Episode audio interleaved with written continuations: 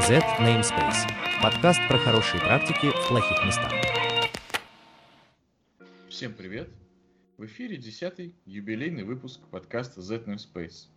С вами сегодня, как всегда, Иван Тюменев. Всем привет, дорогие слушатели. И я, Илья Казначеев. И сегодня у нас на повестке дня тема, которая бередит сердца уже не одну неделю, а именно сравнение 1С и SAP. И отдуваться за 1С будут наши гости. Никита Грызлов, ведущий Всем программист привет. компании Первый Бит. Привет. И... Привет, привет. Конст... Да. И Константин Гейнрих, программист-фрилансер. Привет. Привет. Коллеги, расскажите пару слов про себя. Никита, ты первый. А, я работаю в 1С с 2012 года, плотно подсел на эту штуку.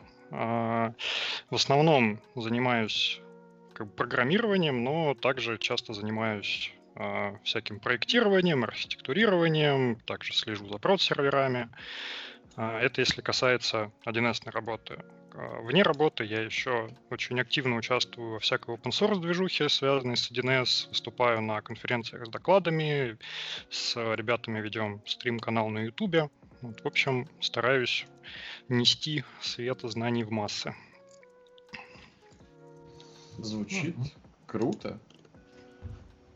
Так, а, Константин? Так, я в 1С где-то лет 10-11. А, последние вот года 4-5 ушел чисто во фриланс.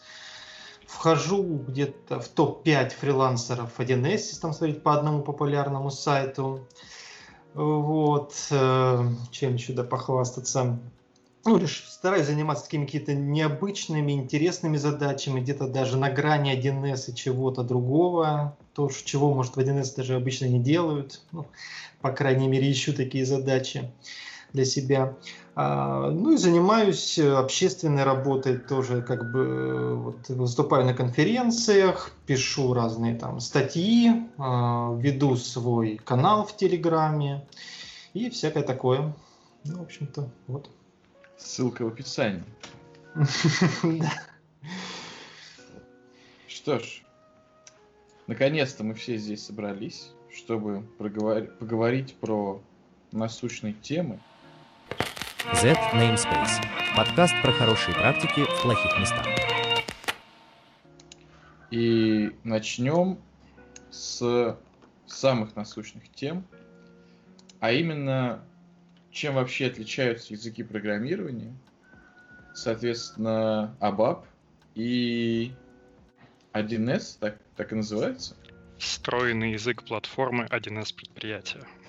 Класс. Только так с Эрмей переговорите, никак иначе. Естественно, никто его так не называет. А как вообще называется? Язык 1С. Да, внутри компании 1С его называют 1Сик. Ну, кстати, это, по уже устаревшее. Это раньше так было, а по они потом сами забили. Вот. Но был забили есть какая-нибудь, нет? А, есть О. официальное расширение языка BSL. А, в шутку по э, имени главных 1Сников страны Бориса и Сергея Нуралиевых. Это Борис и Сергей Language. Ну, вроде бы как это типа бизнес-ориентированный язык или там бизнес-структурированный язык, поэтому вот типа бизнес-structured language. Но точно никто не знает, почему. А разве не бизнес-скрипт language? Я Может быть и бизнес-скрипт, да. Вер- версий много, официальной uh-huh. нет. Как и 1С, в принципе, тоже. Нет по-настоящему официальной версии, что это значит. А какие есть версии? Одна секунда, например, что типа любой запрос изначально должен выполняться за одну секунду. Ну, потом быстро это тоже стало неактуальным. Ну да. Че еще? Есть еще версия, что 1С это э, разбитое написание буквы иврита алиф первый. Да, да. А еще, типа, один Сергей придумал, потому что тоже Сергей Нуралиев. языка. Ну, кстати, самое официальное, что ты же, по крайней мере, да, Бориса на роли организатора, типа, даже, на может, ничего не значит, но главное, что на первое по алфавиту стояло, и для, типа, когда для рекламщиков там, или списки, когда был каталог программ, она стоит первой, и ее, типа, первый будут выбирать. Такой маркетинговый ход. Но это, на самом деле, тема еще со времен Apple известная. Да, да, да, когда они там перебивали друг друга, кто первый. Да, когда они хотели стоять в телефон-справочнике выше Atari. Угу. Прикольно. Кстати, Абаб тоже изначально, изначально это чисто немецкий продукт, и он тоже носил какое-то название. А, я сейчас погуглил и вспомнил, что это был Allgemeiner Berichts Aufbereitungsprozessor, но, видимо, когда они начали все-таки продавать это вне... Ну, я не знаю, в какой момент, но, типа, тоже официальное название это Advanced Business Application Programming. Угу. Хорошо Но... под, подбили, да. Да. Также, ну это так же, как всякие, знаете, я не знаю, какие там, э, какие там есть аббревиатуры известные, кроме баш. Бейсик. Да. Ну, в общем, Может, он тоже как-то так же это бывает, когда называют как-нибудь вроде, я не знаю, жопа, а потом оказывается, что это какой-нибудь железнодорожный опорно какой-нибудь там, что-нибудь там. Ну и вот. SQL, по-моему, нет, тот же. Он что-то SQL да, изначально да. был, потом его сделали SQL, мы расшифровали. Я не знаю вот этой истории. В VBA, кстати, этот Visual Basic, который, он же тоже, а. по-моему, там как-то расшифровывается, запомнил. Visual Basic of Applications. Of Applications. Ну, ну, в общем, есть такая, да, есть такая тема, либо придумывать под какие-то смешные аббревиатуры названия, mm-hmm. либо какие-то дурацкие названия пере, переименовывать, когда оказалось, что это уже не фонд, а какой-то серьезный продукт. Mm-hmm. Вот. А в чем, собственно, отличие двух языков, коллеги? Ну, нам, наверное, сложно будет, да, про отличия говорить. Да, про сами языки Давайте про языки. Давайте я начну про ABAP, потому что Давай. вдруг нас будут Там слушать, немецкие э... комментарии, тут русские да, комментарии. слушать кто-то из, э... из 1С, а может быть еще кто-то, поэтому я расскажу. А Иван меня поправит. Собственно, ABAP — это язык программирования, который используется внутри продуктов компании SAP. В частности, это SAP ERP, это основной продукт, за счет которого компания живет и существует. И это такая ERP-система, которая состоит из набора модулей по разным темам, например, логистика, э, финансы, HR, э, как вот это, supply management, как это по-русски? SRM? Нет, ну вот, э, SD, вот Управление эти... поставками? Да, поставки, mm-hmm. всякое там вот, много SD, всего. TO, ну, короче, классический, классическая ERP-система, функционал поделен на модули, которые, ну, kind of, ну, они не независимые, но они kind of изолированы как-то, как-то немного. То есть мож, в компании может использоваться часть модулей, часть не использоваться. И, и, или, и наоборот. Ну, вот. И язык программирования изначально процедурный, исторически, как и многие, наверное, языки. Но в какой-то момент стал объектно-ориентированным. И в какой-то момент просто появились, появилась ООП начинка в языке. Но потом, года так, я вот не знаю с какого, с какого года, ну, с начала, с конца нулевых, с начала десятых, наверное, SAP э, заявил, что все, теперь и пора писать на ООП.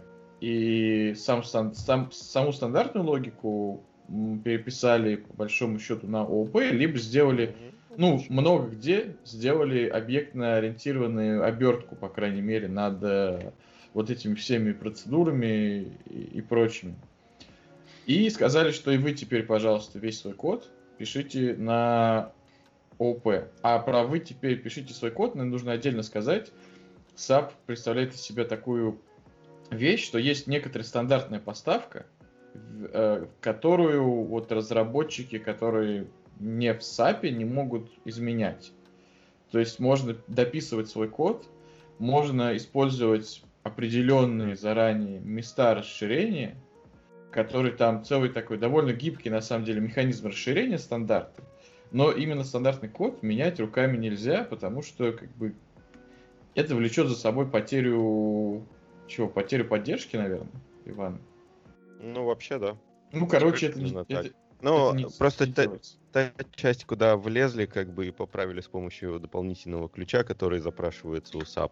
А, таким образом просто теряешь гарантию на вот этот модуль, насколько я знаю, или там на вот эту линейку и поддержку. Ну, то есть, как бы вы влезли в стандартный код, извините, мы ничем помочь не можем. Ну, вот как-то да, потому что стандартный код, они же еще гарантируют некоторую обратную совместимость при обновлениях. Uh Соответственно, если влезаешь в стандартный код, то э, она пропадает. Ну, и, то есть, и плюс туда физически нельзя влезть, то есть, когда какой-то стандартный объект, при, чтобы его редактировать, нужно там вводить ключ, которого нет.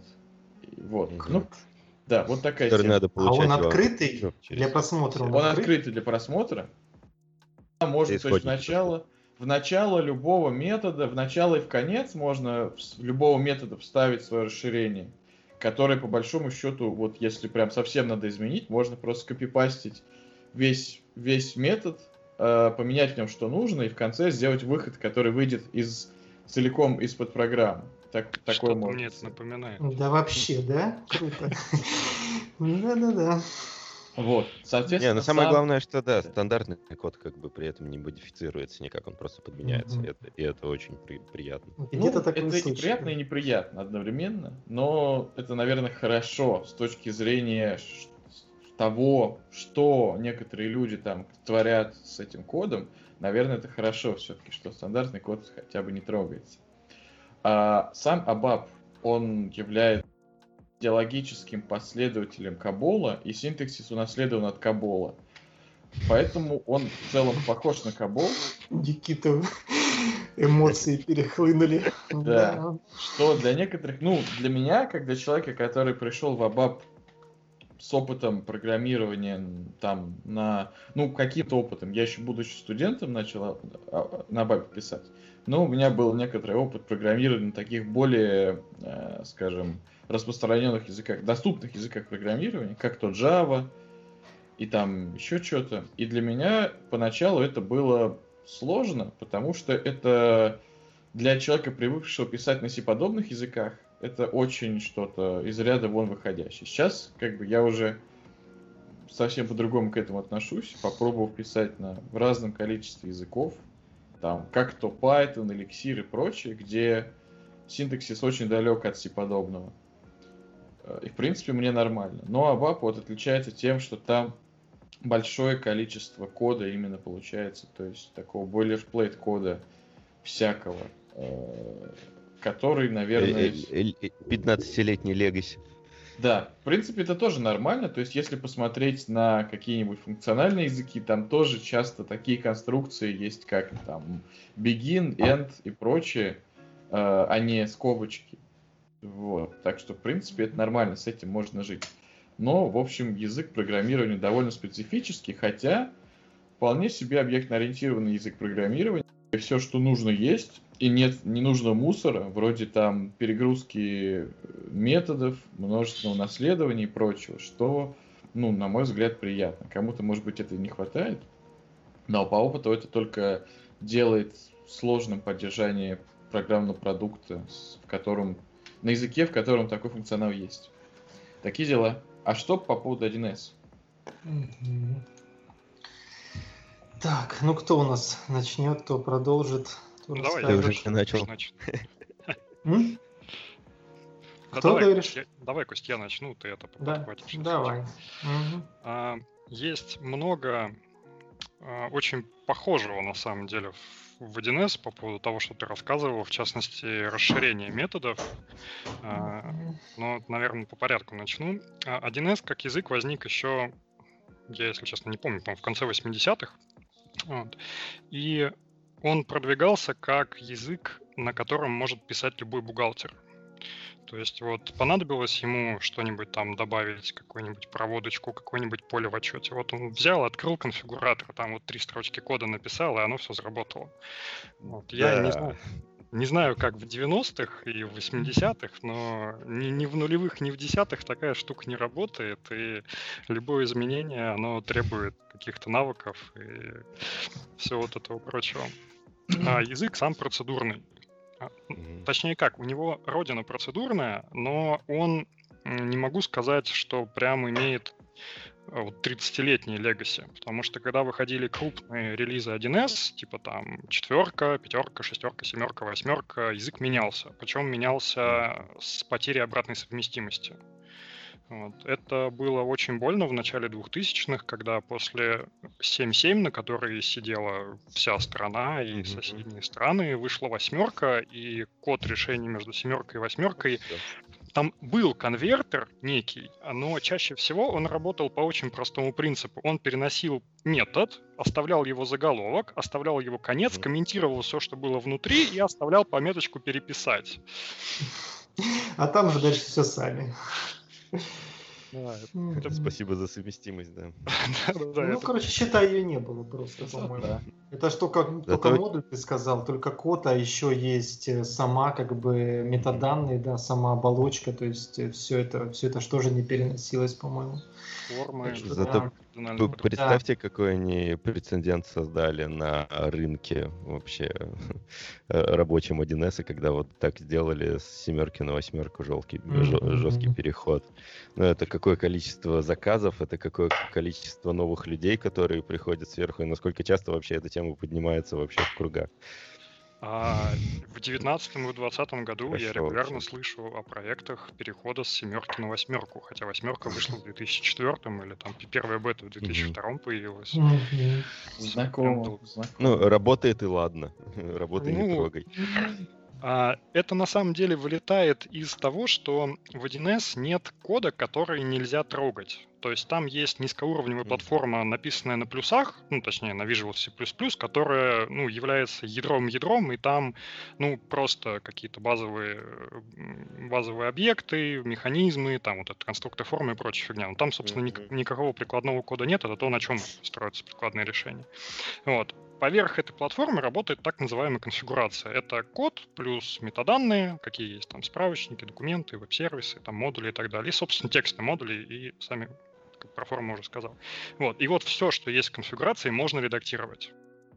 А, конечно же, это создает огромную проблему при обновлении, потому что релизы выходят часто. Сейчас ну, большинство таких известных 1С решений, типа там 1С бухгалтерия, зарплата, управление торговлей, они релизятся практически каждые две недели.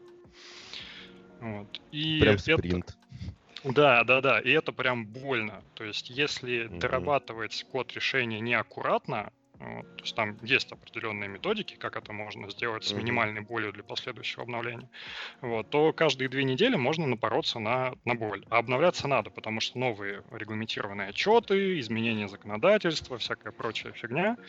Вот, и э, ну, есть поддержка, все-таки система поддержки, дополню то, что по умолчанию, если ты покупаешь э, типовую конфигурацию, угу. она как бы на замке, то есть сразу ты не можешь залезть в эти типовые модули, начать их писать. Ну, вообще, чисто физически это легко делается, заходишь, там ничего не надо запрашивать, там, как вы говорили, заходишь, э, там в интерфейсе снимаешь эти замочки, но, да, ты теряешь, по-моему, насколько я помню, там, ТС, именно поддержка, ты будешь терять тоже ну, то есть у тебя не будет уже обновления автоматическое, придется делать его пол, полуавтоматически или вручную. Ну и нормальные, да, компании, которые понимают это, они э, да, минимальные, минимальные э, лезть в типовой код, ну или делать это специальными методиками, да. И вот те же самые расширения, которые э, ты сказал, Илья, у нас недавно, ну, сравнительно 5, наверное. Не, меньше, два, максимум три года. То есть это прям ну, новое веяние. Начало появляться, по 5, но там по минимуму совсем как анонсировали, да, вот именно что используется, наверное, да, два года, это именно когда вообще не снимается с замка типовая конфигурация, а сверху как бы накладывается такой слой, да, как вот типа как в фотошопе сверху такой полупрозрачный слой, именно наложение своего поверх.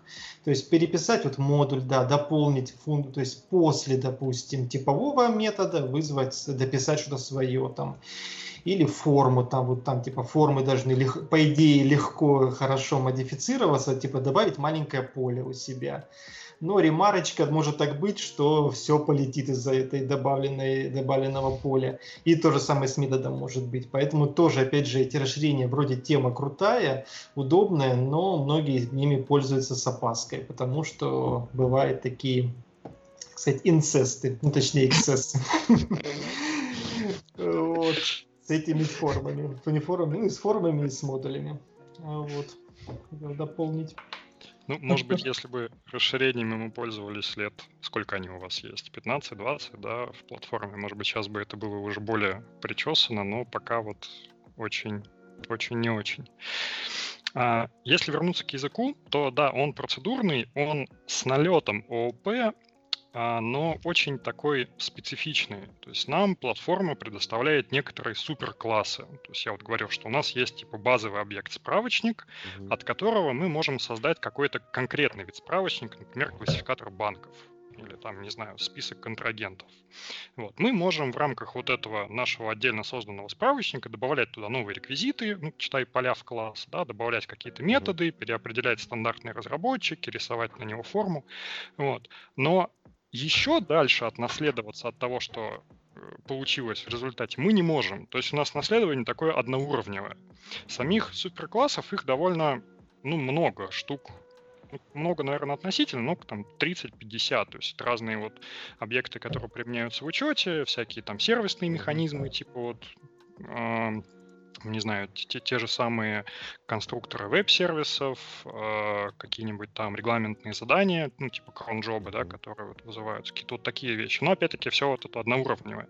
И когда разработчик, который приходит к нам в DNS из других языков, где есть нормальное ОВП с наследованием, он такой, ну, хихе, сейчас я там архитектурно архитектурирую, сейчас вот там три слоя абстракции, там сделаю дерево класса, все это сейчас раскину, там интерфейсики. Интерфейсиков mm-hmm. нет, Наследования нет, инкапсуляция есть, но как бы какой в ней особый смысл, если всего один уровень наследования. Вот. А, типизации утиной тоже нет. То есть, да, есть универсальные, универсальные структуры, универсальные соответствия и массивы, но как бы это все, что можно только сделать. Вот. Плюс язык а, мягко типизированный, динамически типизированный, и это рождает просто лютое количество проблем, потому что а, все сильные стороны ОУП со строгой типизацией, со статической типизацией, они в 1С просто не работают, потому что ничего из этого нет, и это прям больно. Часто на 1С писать какой-то серьезный код, какой-то инфраструктурный код становится очень-очень сложно. Что mm-hmm. такие вот дела. Mm-hmm. Z Namespace. Подкаст про хорошие практики в плохих местах. Понять. А вот если мы заговорили про эти довольно интересные языки программирования. Давайте поговорим о такой теме, как э, русский язык в коде. Ну и не только. И, например, немецкий язык в коде. То есть, по папе, например, ну, сам синтаксис на английском, но вот если взять старый код, там очень много, ну, как бы, то есть название всех таблиц практически это немецкие аббревиатуры. И название полей это тоже немецкие аббревиатуры. То есть э, какой-нибудь, ну я не знаю, сейчас, Иван, может ты вспомнишь какой-нибудь хороший пример? Вроде того, что... А, ты имеешь в виду именно с точки зрения наименования по-немецки каких-то э, типа системных полей, таблиц, да? Да. В принципе, все, все что угодно. А это сильно отличается от названия немецких танков? Ну, они просто еще любят там э, поля делать э, длиной 5 символов и как-нибудь делать либо аббревиатуру, либо жестко сокращать какое-нибудь нормальное слово. Типа там номер материала это MATNR. Ну, то есть... Материал number. Да, да, да. Не, ну, много и, так... и, и часто они сокращают это с немецкого языка. Да, да, да. А не с английского. ММСД таблицы, они э, все это сокращение с немецкого языка. То есть какая-нибудь там fallback, fallback, это... Ну, я точно не помню, как это расшифровывается, честно говоря. Что-то вроде... Э, не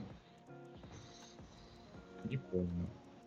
Не помню что-то там, обычно что-то там коп, что-то там позицион. Это mm-hmm. когда таблицы заголовок, как бы сущности, и позиция. Как, например, какие-нибудь э, sales order, как это по-русски будет. Как Sales order. Ну, ну, заказ, заказ, заказ клиента. Да, или заказ клиента. Да. Там это именно все аббревиатура с немецкого языка. Но сам код целом, и если не брать какие-то комментарии, опять же, на немецком старом коде, все на английском. Плюс в какой-то момент времени исторически э, немецкая, раз, раз, скажем так, разработка в Германии сменилась на разработку в странах, где официальные языки это английский и, и э, хинди. Вот. И поэтому язык как бы комментариев, наименований, всего прочего тоже перешел на английский. И вот... Сколько ж у нас таких стран, в которых официальные языки это английский и хинди? При этом вот недавно, ну как недавно, наверное, в 2013 году был... Когда появился S4? Иван, может, ты знаешь. S4. Слушай, наверное, лет пять назад, хотя Мне может, кажется, в 2015 году он появился. Ну, потому может что я когда к сертификации готовился, что-то такое было. В общем, SAP, а, что сделал? Он про... сделал свою базу данных, которая называется SAP HANA.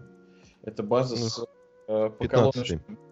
15 база с поколоночным хранением данных, которая в оперативной памяти еще ими перудит. И они решили выдавить Oracle с, с своего рынка, потому что обычно SAP становится поверх э, Oracle BD, то есть там можно много разных, но обычно, я, по крайней мере, с чем встречался, это Oracle база. Я не помню, как она там называется. И в какой-то момент SAP, видимо, решил, что хватит это терпеть, и они выкатили свою базу, которая в целом неплохая, но она жутко требовательная к железу, до неприличия. И в целом, ну, я не знаю, чем она так. Ну, она, наверное, очень хороша, но я не почувствовал, что она... Да. Вот, Слушай, там... ну про- просто как бы calculation in memory и все. Она и... хороша, да, тем, что тем, что как бы вы себе берете компы с очень жесткой оперативой и по большому счету база всякие сборку данных, расчет делает в оперативной памяти, что по многим, сервака, по многим фронтам, да, сервака, по многим фронтам ускоряет значительно работу с данными, особенно их там чтение. Вот. Я не знаю, как там именно вот эти вот, что там конкретно, в каком количестве, в какой момент загружается в память. Я не изучал никогда архитектуру хан, и не знаю, есть ли это в открытом доступе. Но вообще такая архитектура считается довольно неплохой, когда вот нужно какие-то такие чтения делать с обработкой и прочим. То есть, да, по идее, большой может большой чанк индекса загрузить, или большой чанк там B3 какого-нибудь, если там B3 вообще используется, и да. с ним работать в оперативе без подкачки с диска, что очень быстро.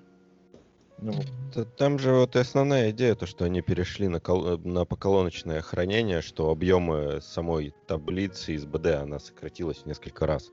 Ну, потому что только да. уникальные ключи Важно. из каждого столбца хранятся. И да. это как раз и позволило им э, в оперативке э, все держать как бы и быстро быстро, короче, разворачивать и считать. А я это все вот. начал, потому что вот в какой-то момент они, когда перешли на вот это БД, они еще переписали весь стандарт с новым подходом.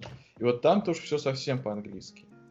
А что в этом плане в 1С? А до этого сейчас ты говорил про немецкий. Это где? На уровне языка или на уровне как бы данных? Ну, то есть это на, данных, уровне, это... на уровне комментов и названий переменных. Mm-hmm. То есть сам синтаксис изначально на английском, а, но при этом в старом коде там очень много можно найти именно чисто там название перемен, переменных на немецком, название э, там, ну всего прочего на немецком. Если с русским языком еще э, некоторых людей останавливает от э, греха, так сказать, то, что нужно транслитом писать, и это выглядит отстойно, то на немецком транслитом писать не нужно, это сразу латиница. Вот, это правильно. сразу выглядит отстойно.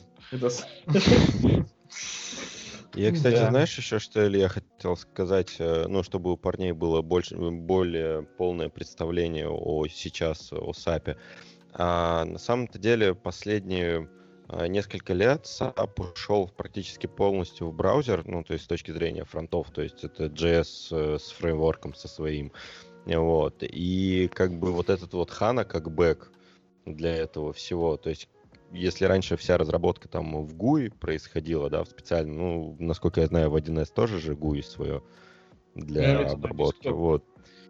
Да, да, да. Ну вот в SAP то же самое раньше было, то есть десктопный GUI, ну вот, и все, ты пошел разрабатывать на ABAP, то сейчас как бы в Европе, как я понимаю, движение в сторону, во-первых, облачного этого всего, то есть SAP начал предоставлять как сервис. Насколько я помню, либо Bittrex, либо кто-то у 1С тоже делают чистое облако как свой mm-hmm. сервис, то есть они Fresh. ставят его. Да, да, да. Bittrex немного другое. Mm. Mm-hmm. Ну и, собственно, просто все это перешло дело э, в то направление, э, что ты можешь либо через Eclipse разрабатывать, либо можешь там, если какие-то части у тебя стоят на application сервере через GUI, это стандартное, вот, либо же сейчас э, часть разработки даже на ABAP переехала тоже в облако, вот, поэтому все, все очень так динамично. Да? Да. да. Блин.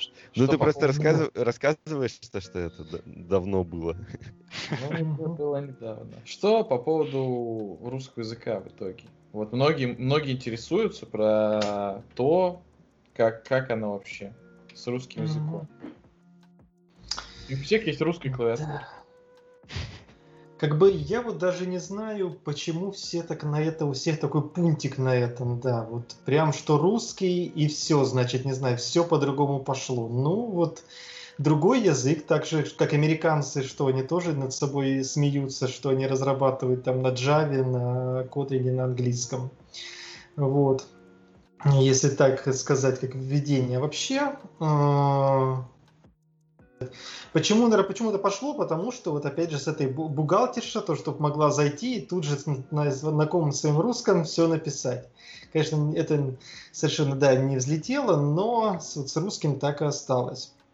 Где еще вот плюс именно, вот когда это же предметный язык, ты вот пишешь предметную область, описываешь.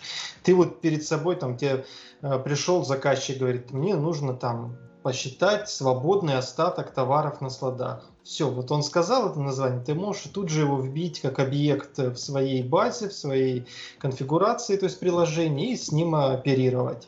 А не придумывать и потом, как это будет по-английски там, либо это транслитом писать, это вообще, либо по-английски, что никто не поймет. А именно на каком языке ты думаешь, на том тут же и пишешь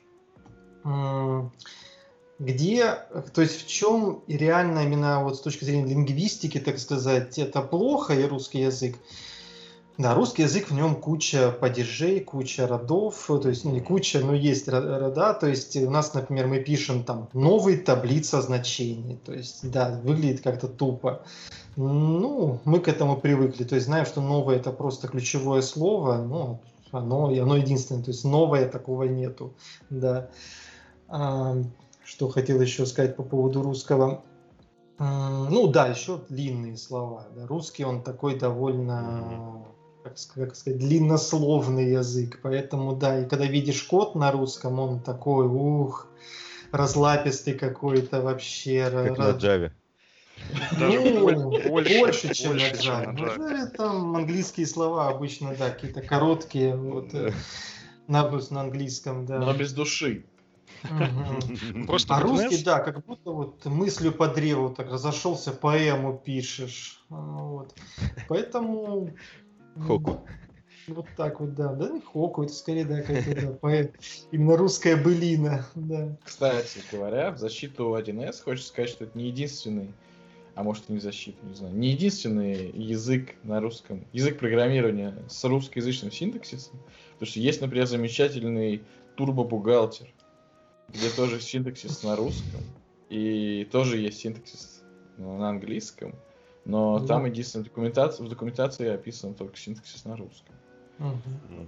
Да, в 1С некоторые не знают, э, есть все ключевые слова, операторы, все есть на английском. Можно брать и писать полностью на английском. И есть международные приложения, которые написаны полностью на английском. И там уже вот то, что я кидал там в чат ваш, не сразу люди отгадывали, особенно если в другой этом camel case по-другому сделать, э, и еще в там в этом в редакторе с красивой подсветкой. За это спасибо. Никите как раз. Да, вот. да э, такой маш. Э, можно не отличить, э, ну, то есть как какой-то непонятный, может, это Python, может, это Java, кто не знает, там, не знаком, ну, какой-то такой же обычный язык, как и все остальные. Вот. Поэтому это просто видимость, сильно это не влияет. А есть конвертер кода из русского в английский? А, да, недавно. Есть. Недавно появилось решение, причем есть решение от вендора, которое позволяет более-менее удобно переводить интерфейсную часть, вот, а есть решение сбоку, которое в том числе переводит код. Не, не просто латиницей все перебивая, да, транслитом, а вот именно пытаясь сделать какой-то лингвистический перевод. И прям название переменных переводит? Да, да, название переменных, название сущностей. Вот, ребята из Одессы прям очень серьезно вкладываются, но они много работают с а, западным рынком, ну, там и с, там, с Румынией, и с Турцией, вот, что 1С, да, он больше всего распространен в СНГ, и поэтому большинство решений действительно на русском.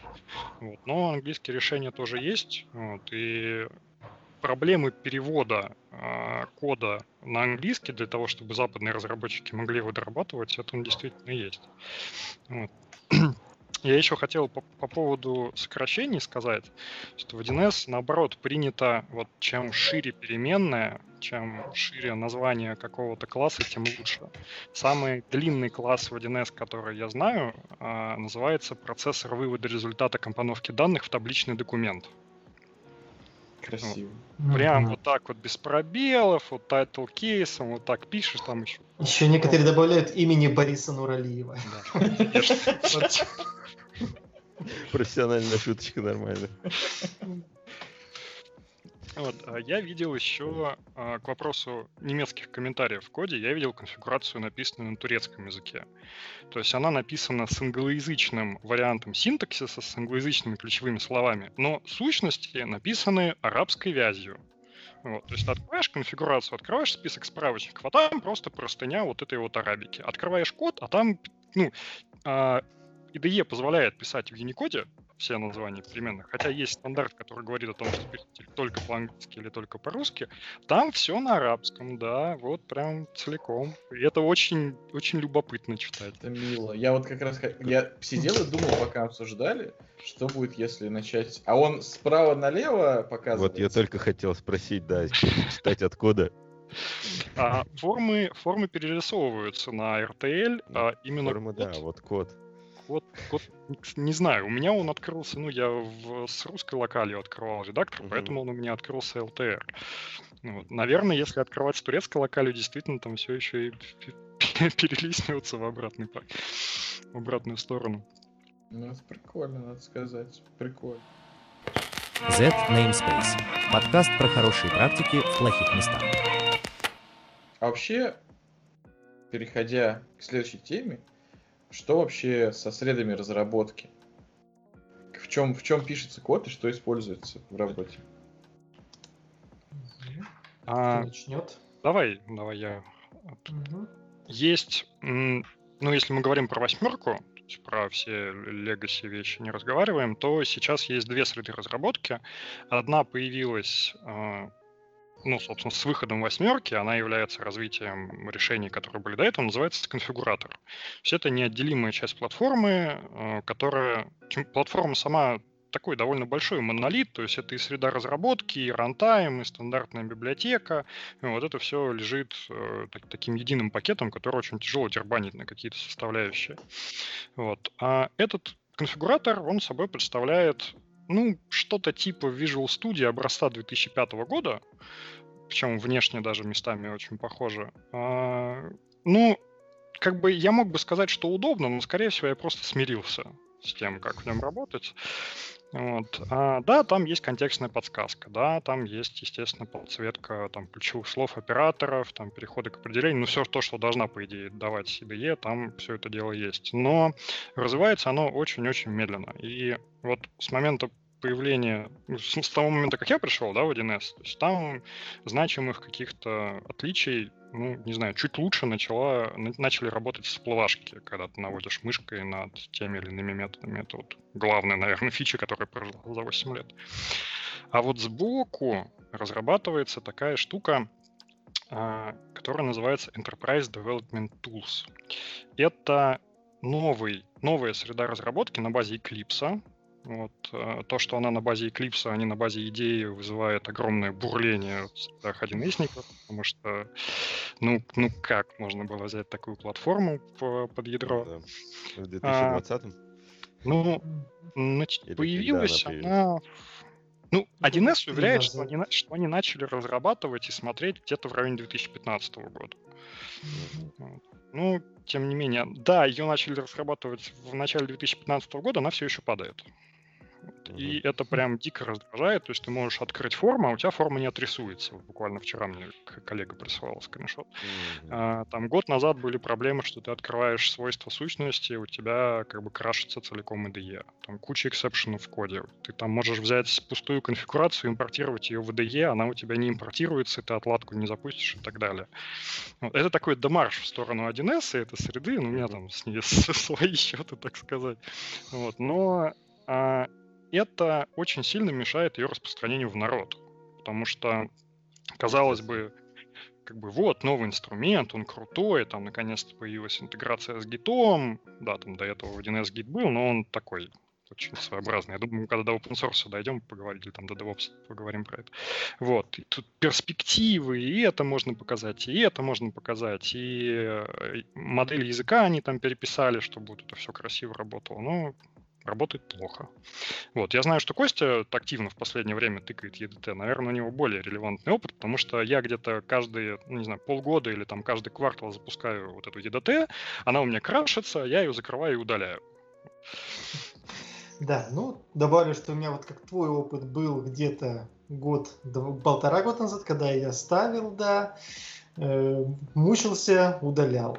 Потом, и вот в какой-то момент, где-то полгода назад поставил, и мне прям понравилось, все нормально, работает. Может, у меня опыт, опять же, не совсем релевантный, потому что она работает еще по-разному. Маленькое, то есть если маленькое это приложение, то вероятность ошибки там намного меньше, чем если какая-то большая типовая.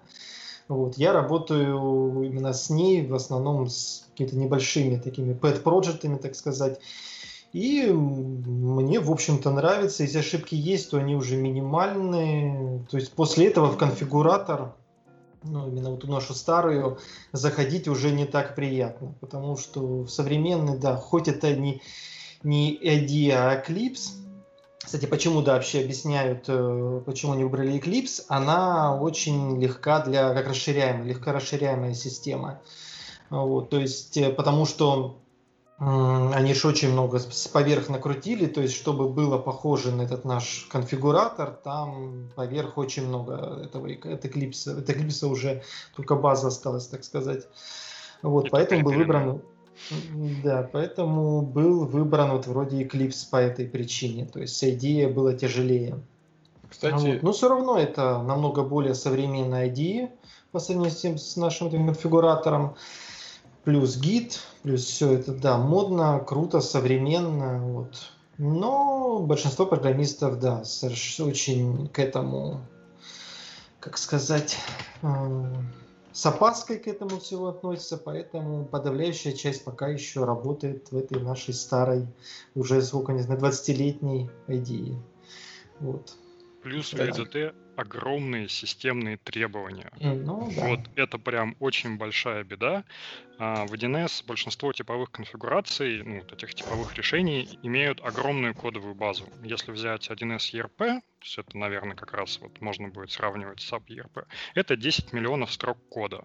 Все это порядка 20 тысяч файлов с кодом и порядка 40 тысяч файлов XML, в которых написана метадата, форма может быть даже больше, чем 40 тысяч. То есть просто до хрена чего нужно обрабатывать в IDE.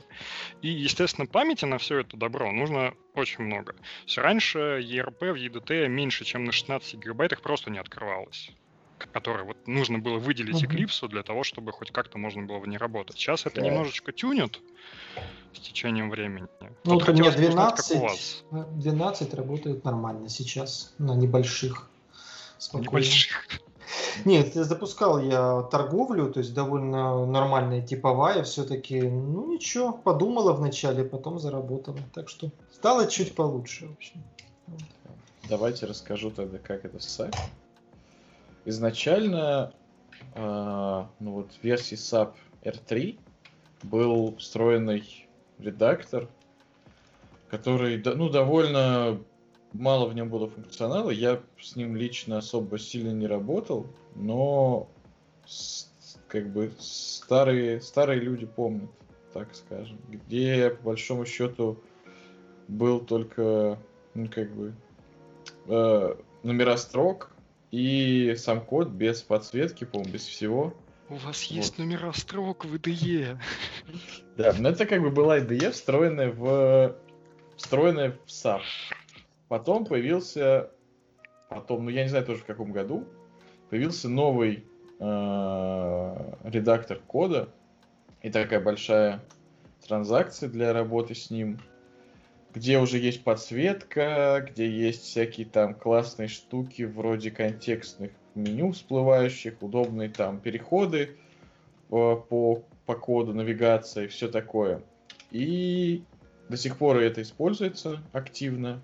Он называет, сам редактор я не помню, как называется. Новый редактор, наверное, как-то так. А вот... Э... Он так и называется, новый редактор. Да. А, а как бы программа для работы. Надо здесь пояснить, что в SAP как бы внутри системы, внутри SAP ERP, точнее внутри SAP ECC, как э, платформы, э, программы, к, ним можно назначить как бы короткий код доступа, который называется транзакция. И, грубо говоря, по этому коду можно их открывать. И вот у... все, что касается разработки, начинается на SE, по-моему, и вот этот называется SE80. Это как бы основная та транзакция, с которой ABAP-разработчик начинает знакомство с миром SAP, грубо говоря. И там как бы такой колоссальный тул, в котором все для разработки есть, в частности, и редактор, который в целом очень хороший, но довольно медленный, если сравнивать, если сравнивать с чем другим. Потому что когда я только с ним работал, мне, в принципе, не возникало особой особого раздражения, что там какой-нибудь down э, занимает там секунду или несколько секунд. Организм к этому привык. Вот. Но потом, когда вот появился, появилась новая версия системы, предыдущая называлась R3, то есть там было несколько версий R1, по-моему, которая была то ли под DOS, то ли под IBM да, да, да. системы. Потом был R2, который, я не знаю, было под что. А потом появился R3, который вот классический SAP под э, Windows, ну, точнее, да, ну, вообще подо все. Linux и Windows. Ну, под Linux и Windows у него его э, GUI, а, ну, в принципе, сервер тоже и под Linux, и под Windows можно крутить, но обычно все-таки идут по пути здравого смысла и под Linux запускают. Вот. И Потом SAP выпустил SAP S4, это новое поколение, которое вот построено поверх SAP HANA и, ну, обычно там можно как бы, квази можно его запускать поверх других BD, но в значительно урезанном функционале в плане работы с данными. И переписал тоже стандартный код и отсыпал новых технологий. И в этот момент произошла миграция на Eclipse, и также в Eclipse есть, э, ну, наверное, по тем же причинам, что его легко расширять. Э, и, наверное, на момент, когда это начали делать, VS Code еще был сыренький, скорее всего. Или просто у людей, которые это делали, был опыт в написании плагинов для Eclipse. И для Eclipse существует плагин ABAP Development Tools, ADT, который с SAP через сеть взаимодействует, и, соответственно, все открывается красиво в Eclipse, и он по сети ходит в SAP с тем, чтобы что-то там. То есть не нужно непосредственно загружать, по-моему, куда-то там в память э, всякие метаданные SAP, он просто по сети с ним взаимодействует в плане разработки. И вот Eclipse реально очень быстрый, очень классный после вот этого SE80, но тоже люди как бы произошел картофельный бунт практически. И люди очень сильно не хотели переходить, и, наверное, сейчас тоже до, до сих пор не хотят, потому что значительно отличается experience, и нужно реально переучиваться. И это переуч... переучивание там, ну, месяц занимает, э, как минимум. То есть, если система построена в SAP, опять же, отсыпали технологию, которая называется CDS, а именно... Я забыл, что C обозначает. Ты не помнишь? Mm, хороший вопрос. Контент? Что-то там... Э, блин, я забыл. Можешь быстро загуглить SubCDS, пока, пока я говорю? Core Data Services. Core Data Services, да. То есть это по большому счету моделирование данных перенесли с уровня программы на уровень BD. И она таким деревом Database View э, описывается. И этот Database View SAP как бы тоже сделал определенную надстройку большую над классическими View, в которых там куча всяких э, аннотаций, которые всякое умеют. Вплоть до того, чтобы сгенерить вот этот сервис, сгенерить э, там, специальную логику для изменения, то есть по большому счету такой CQRS, где за чтение отвечает э, вот эти view, а за запись данных отвечает там набор сгенерированных классов, внутри которых нужно логику изменения данных написать. И э, это все приурочено было к переходу на Eclipse. Сейчас пытаются перейти на, наверное, пытаются, я не знаю, насколько пытаются, на облачный VS Code, который называется... Как он называется? Или, Иван, как он называется? Ну, там просто расширение для ABAP на VS Code. Ну, то есть, да. Или ну, ты имеешь в виду не, я про имею вот ABAP Cloud? Про ABAP Cloud. И про вот этот вот облачный, облачный DE, я просто забыл, как он в SAP называется который по факту... Которая новая обла... вышла? Да, который облачный VS Code, оно там какое-то студио, что-то студио. Ну, там вот. есть Тея, есть Монако. Сейчас кто только не делает этих облачных VS кодов. Монако это, да, это, по-моему... Но это вот сам, сам редактор. Т, Т, это Eclipse в виде в обертке VS кода. Да, короче, вот сделали тоже, SAP сделал свой облачный редактор, и этот редактор, он пока только для разработки на разработке фронта на JavaScript, к чему мы дойдем еще. А Абаб, по-моему, туда еще не приехал. Абаб все еще в Eclipse, но скоро, наверное, Абаб приедет полноценно и, хотели, в, да. И в VS Code, потому что сейчас есть community-driven плагин, по-моему, для VS Code.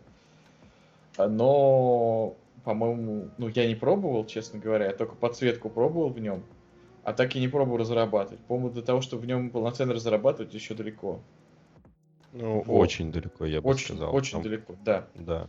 То есть Там ничего как... не запустишь толком, ничего, если ты только не переходить на именно систему с юнит-тестами, как бы, и со всем остальным. Да. Ну, вообще есть... там, да, есть движение в эту сторону. В SAP, к сожалению, очень большой вендор-лог, и очень сложно что-то сделать своими силами, если как бы SAP это в той или иной мере не делает. То есть нет каких-то... Да, нет каких-то простых путей делать инструменты просто удобными своими силами, потому что э, такой нет возможности. Потихоньку, потихоньку, маленькими шажками SAP к этому идет, но пока это такие лилипутские шаги в мире гигантов, так бы я это назвал. А, в 1С какое-то время ходил термин Pain Driven Development.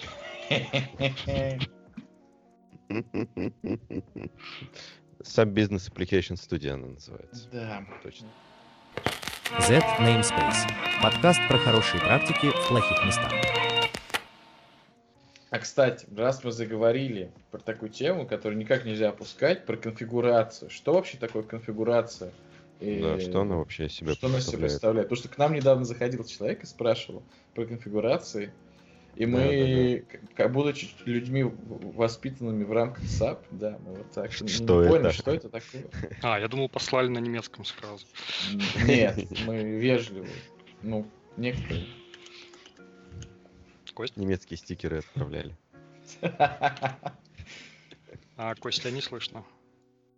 Костя? Да, Нет звука от тебя. вообще не слышно. Ну, Никита, тебе тогда рассказывать про конфигурацию. Ну, да. А, конфигурация — это а, с точки зрения того, что, что это такое по себе, это код, который пишет а, ну, то есть код самого тиражного решения, да, в котором именно бизнес-логика сосредоточена, угу. это формы, это описание метаданных, ну, сущностей, да, ну, там, плюс вот эти там кронжобы, угу. плюс вся вот эта сервисная штука. Отличное слово, метаданные. Да, метаданные. Вот в 1С слово метаданные, оно прям как корневое понятие, к нему можно очень много чего при этом сверху присовокупить. То есть вообще конфигурация это метаданные плюс код плюс формы. Вот если так посмотреть. А представить ее можно в виде нескольких видов. А долгое время ее можно было увидеть только в виде бинаря с расширением CF. Вот. Для маленьких конфигураций этот бинарь может занимать пару мегабайт, для больших конфигураций этот бинарь может занимать там, до полутора гигабайт, в зависимости от того, что там с, с настройками поддержки, конфигурации от вендора и вот этого всего дела. А, Потом некоторое время назад, лет, наверное, 10, появилась возможность выгрузить из конфигурации тексты модулей. Вот, то есть общих модулей, форм и там, документов, справочников, но не все. Вот, я не знаю, почему не все, но почему-то вот изначально было можно только ограниченное количество объектов выгружать. И уже а, 8.3 нет, не 8.3.7, еще, еще в конце 8.2 появилась возможность выгрузить конфигурацию целиком в виде текстовых файлов и XML. Ну, там плюс еще несколько ну, дополнительных форматов файлов, но не суть. И вот это вот как раз-таки те десятки тысяч файлов, в которых каждая форма, каждая сущность разбивается на там несколько типов модулей, и несколько там, опять-таки, метаданных, которые связаны с этой сущностью, и вот они вот так вот лежат. А, и если вернуться к EDT, то есть одно из главных отличий EDT от конфигуратора, конфигуратор работает с вот этим бинарем в, в оперативной памяти, и который сохраняется прям бинарем в BD, что самое прекрасное.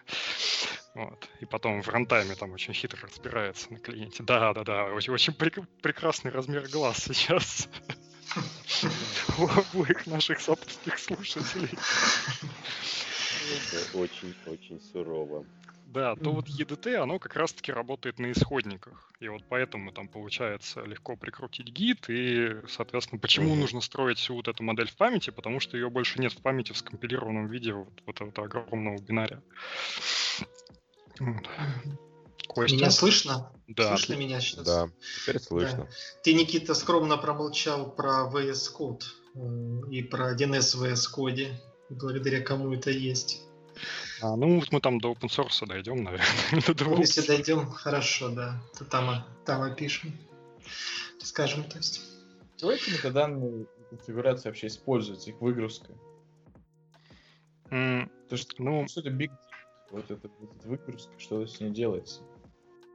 А, ну, как минимум, если ты хочешь обновить какую-то другую BD, накатить на нее новую версию программного решения, тебе нужен этот файл конфигурации, потому что тебе нужно зайти в конфигуратор, подцепленный к этой BD, у нее же там есть своя конфигурация, тебе нужно туда задеплоить новый код. Ты открываешь mm-hmm. конфигуратор, тыкаешь кнопочку сравнения и объединения, у тебя появляется два огромных дерева, в которых ты выполняешь мерж этого добра. Вот. А если все хорошо, то мерж большинства вещей можно сделать автоматически. То есть там просто весь новый код, если он ни с чем не конфликтует, переносится. Вот. А если у тебя разработка велась параллельно, это прям бич 1С, когда заходят и на, прям, прям на проде начинают хатфиксить в коде прикладного решения какие-то вещи. У нас же можно код везде менять, да? Вот, поэтому часто конфигурация, которая лежит у разработчиков где-то в деве, да, там в системе хранения версии 1С, вот, и та конфигурация, которая лежит на проде, они уже разъехались разъехались. Вот. Причем, когда горячая Ой. пора, да, когда горячая пора, там какая-нибудь там регламентированная отчетность бухгалтерская, или вот я там с вузами работаю очень много, то есть у нас там приемная комиссия летом, когда там каждый день приложение обновляется там по 20, по 30 раз, вот, э, вот этот мерч может тоже доставлять определенные впечатления. Вот. А, а так, а, конфигурация нужна разрабам, опять-таки для того, чтобы дорабатывать ее, да, и что-то с ней делать. Плюс а, поверх конфигурации, либо поверх исходников конфигурации как mm-hmm. раз накручиваются вот все вот эти тесты, стат-анализ, а, ну и там что еще можно сделать на, на фазе build-тест, да, вот если мы говорим про DevOps. Mm-hmm. В целом, вот как бы конфигурация это а, как бы типа как бы контейнер приложения, но без данных. То есть это вот именно код сам. Который... Ну да, это как исходник приложения, только не в виде отдельных файлов. То есть, когда я дорабатываю конфигурацию, то мне кидают CF-ники, я что-то делаю, возвращаю CF-ник, они накатывают, и у них обновленное получается э, приложение на, на их базе. Ого. То есть они, а получается, вот эти... полностью исходники эти отдают вам, как да. вы в себя да. Интересно. Прикольно. Ну, а то вот есть на, на, на локале, либо на... Ой, извини, извини, извини Илья. Да, разворачивается на, на локальной машине это или как вообще вот эта конфигурация у вас для того, чтобы ее доработать? Как это У 1С есть несколько режимов работы. А, это, грубо говоря, клиент-серверный режим, когда у тебя uh-huh. есть полноценный SUBD, это MS SQL, Oracle, Postgres или IBM DB2. Uh-huh. Ни одного решения на IBM DB2 ни разу в жизни не видел. А, Oracle используется катастрофически мало. Специалисты, которые умеют с ним работать на рынке, прям по пальцам пересчитать. Вот. Большинство MS SQL, и сейчас очень активно растет Postgres. А, и второй вариант это файловый. Это что-то типа древнего форка от MS SQL Express, вот, mm-hmm. который очень был сильно допилен внутри 1С, причем я не знаю, каким образом они умудрились это сделать, потому что Express текст исходники вроде закрыты, вот, но это очень, очень похож в некоторых местах. Но тем не менее, это отдельная файловая BD, причем в прямом смысле файловая это один файл в которой идет запись. И, соответственно, разработчик, вот у него чаще всего у разработчика есть вот эта файловая BD, а, в которую вот он накатывает новую конфигурацию, что-то в ней делает, в ней же тестирует, вот, а потом, когда нужно это дело отправить там, на прод, то либо помещать, ну, точнее, другим разработчикам чаще всего все-таки система контроля версий что-то помещается, но опять-таки uh-huh. очень сильно зависит Москва, регионы и вот это вот все. Вот. Либо сохраняется CF-ник, да, передается по почте. Или там Москва региона. В чем, в чем зависит Москвы и регионов? Um, Костя. Так прям сразу, да, делил Москва регионы. Прям, да, Москва регионы регион, все раз, там... Разные контроль версии используют? Прям в пещерах там сидят, да. В Москве там такие в этих пиджачках. Нет, тут скорее да, от размера фирмы зависит, я думаю. То есть от серьезности их бизнеса. Везде на больших фирмах, э, да, есть и это контроль версии хоть какой-то, хоть 1 то есть, наверное, об этом потом мы поговорим, не знаю, старый, но все равно там именно контроль есть, именно кода всего и история изменений. А так, в маленьких фирмах, когда один программист, э, да, конечно, там ничего нету, поэтому просто кидается этот CF-ник, накатывается сверху и все, без всяких там контролей. И на проде тут же, потому что только один прод и есть, там больше ничего и нету, кидается, переписывается, то есть э, все на лету. Вот. В худшем случае на проде прям разработка идет. Да, и разработка, и отладка там, все на проде. А, ну не пошло, сейчас быстренько переделаем, там все слетелось, ну сейчас там переделаем. С другой стороны, мне кажется, это тот как бы time to market, который мы потеряли. То есть, когда можно просто писать код, и он сразу же начинает приносить бизнес да, value, да, да. а не через полгода или год. И там серию тестирований разных уровней и прочего. Полгода год это ты просто так сказал или реальные цифры? Просто реально. Да, по-моему, реально все. Полгода год. Я, у нас например... все очень быстро происходит. То есть, ну, да, через день уже ты можешь увидеть ага. Э, свой код, даже, наверное, большой фирме ты сможешь увидеть свой код э, работающий, приносящий пользу. Ну или все, или все порушивший. В SAP такой тоже Сколько бывает. по времени обычно? обычно? Дайте я секундочку. В SAP тоже такое бывает, когда ты можешь через день увидеть свой код э, на проде, но обычно это признак того, что пора из этой компании уходить. А, тут, наверное, есть разница а, в изначальной направленности 1С на малый и средний бизнес, а SAP на большой бизнес, на enterprise решение, на enterprise компанию. То есть, когда мы говорим про большую компанию, это отдел разработки, отдел QA, там потом какие-нибудь еще там аналитики проверяют, что все это хорошо и действительно соответствует ТЗ, которая весит полтора килограмма, лежит где-нибудь в сейфе. Вот, в 1С чаще всего, почему я, почему я говорю про Москву и регионы, я нормально отношусь к регионам, вопрос в бизнесе. А большинство крупных заказчиков, у которых а, выстроены процессы а, разработки, у которых крупные решения, они сосредоточены в крупных городах. Москва, Питер, Новосибирск, Екатеринбург, Красноярск, ну, то есть буквально по пальцам можно пересчитать. А абсолютное большинство, я, ну, ну, я пальцем в небо могу сказать, что 90 или там 85% внедрения 1С — это мальчики, которые приходят к бабе Клаше, приносят новую версию конфигурации, одной кнопочку ее обновляют, и максимум, что делают, это дописывают печатные формы.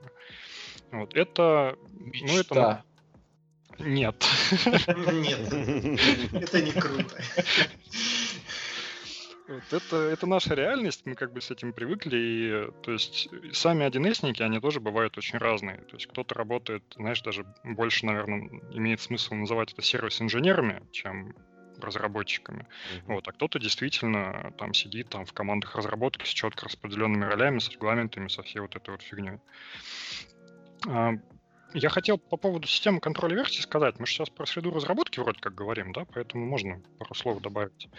А, в 1С, которая очень любит вот эта вот политика X3, которая есть у Microsoft, да, о том, что э, исследуй, э, включись и потом уничтожь. Вот она в 1С работает примерно так же. То есть 1С долго-долго-долго смотрит на то, что происходит вокруг, потом разрабатывает аналог, того, что происходит вокруг, а потом старательно делает вид, что вокруг ничего не существует. Вот. И так получилась Хорошая система... стратегия. Да, так получилась система контроля версий. Они разработали собственную проприетарную э, централизованную систему контроля версий, в которую помещаются вот эти вот бинарные цефнички. Вот, естественно, внутри они там как-то более-менее э, раскидываются на компоненты, потому что CF все-таки контейнер, внутри него там есть uh-huh. какая-то определенная структура.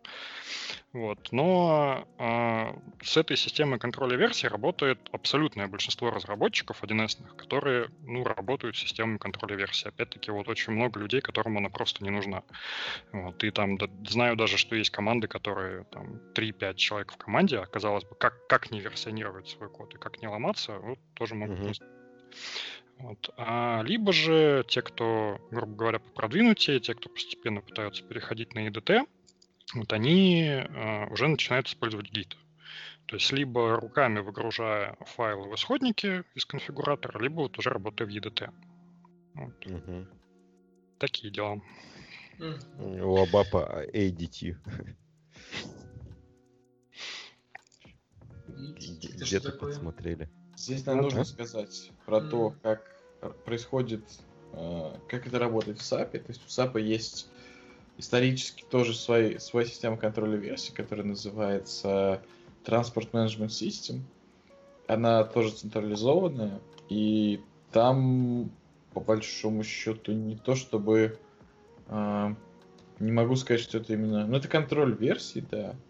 Ну да. Там, в общем, реализовано так, что вот те сущности, которые существуют в SAP, в коде, как бы, то есть это либо сущности именно какие-то классы, процедуры, а, либо это сущности, которые, э, как они называются, которые находятся в базе данных, то есть это именно D, как это, а, как в SQL называется именно часть описания данных, я забыл. DML? Да, да, да, да, да. Вот это, вот это все приносится транспортными запросами, то есть создается запрос, за, сначала нужно создать запрос, и потом как бы изменения присоединяются к этому запросу. То есть это изменения в модели данных в BD, это изменения в коде, это еще там всякие штуки, и они, грубо говоря, уже переносятся между системами. Вот. Также есть отдельный запрос на кастомайзинг, в который вносятся изменения в конфигурации, то есть настройки системы. И там еще какой-то вид запросов есть, я не помню. И вот это так. Сейчас SAP пытается внедрить Git, ну, по причине того, что как-то оказалось, что вся разработка в мире стала завязана на Git. В частности, это все пайплайны, Это, ну, вообще все. А, а как-то SAP не алё. И вот сейчас SAP потихонечку пытает, пытается внедрить вот это все Git. Выкатил такой так называемый GCTS, э, но пока еще, по-моему, никто его особо не пощупал. И вероятность, что сходу это заработает хорошо, крайне мала.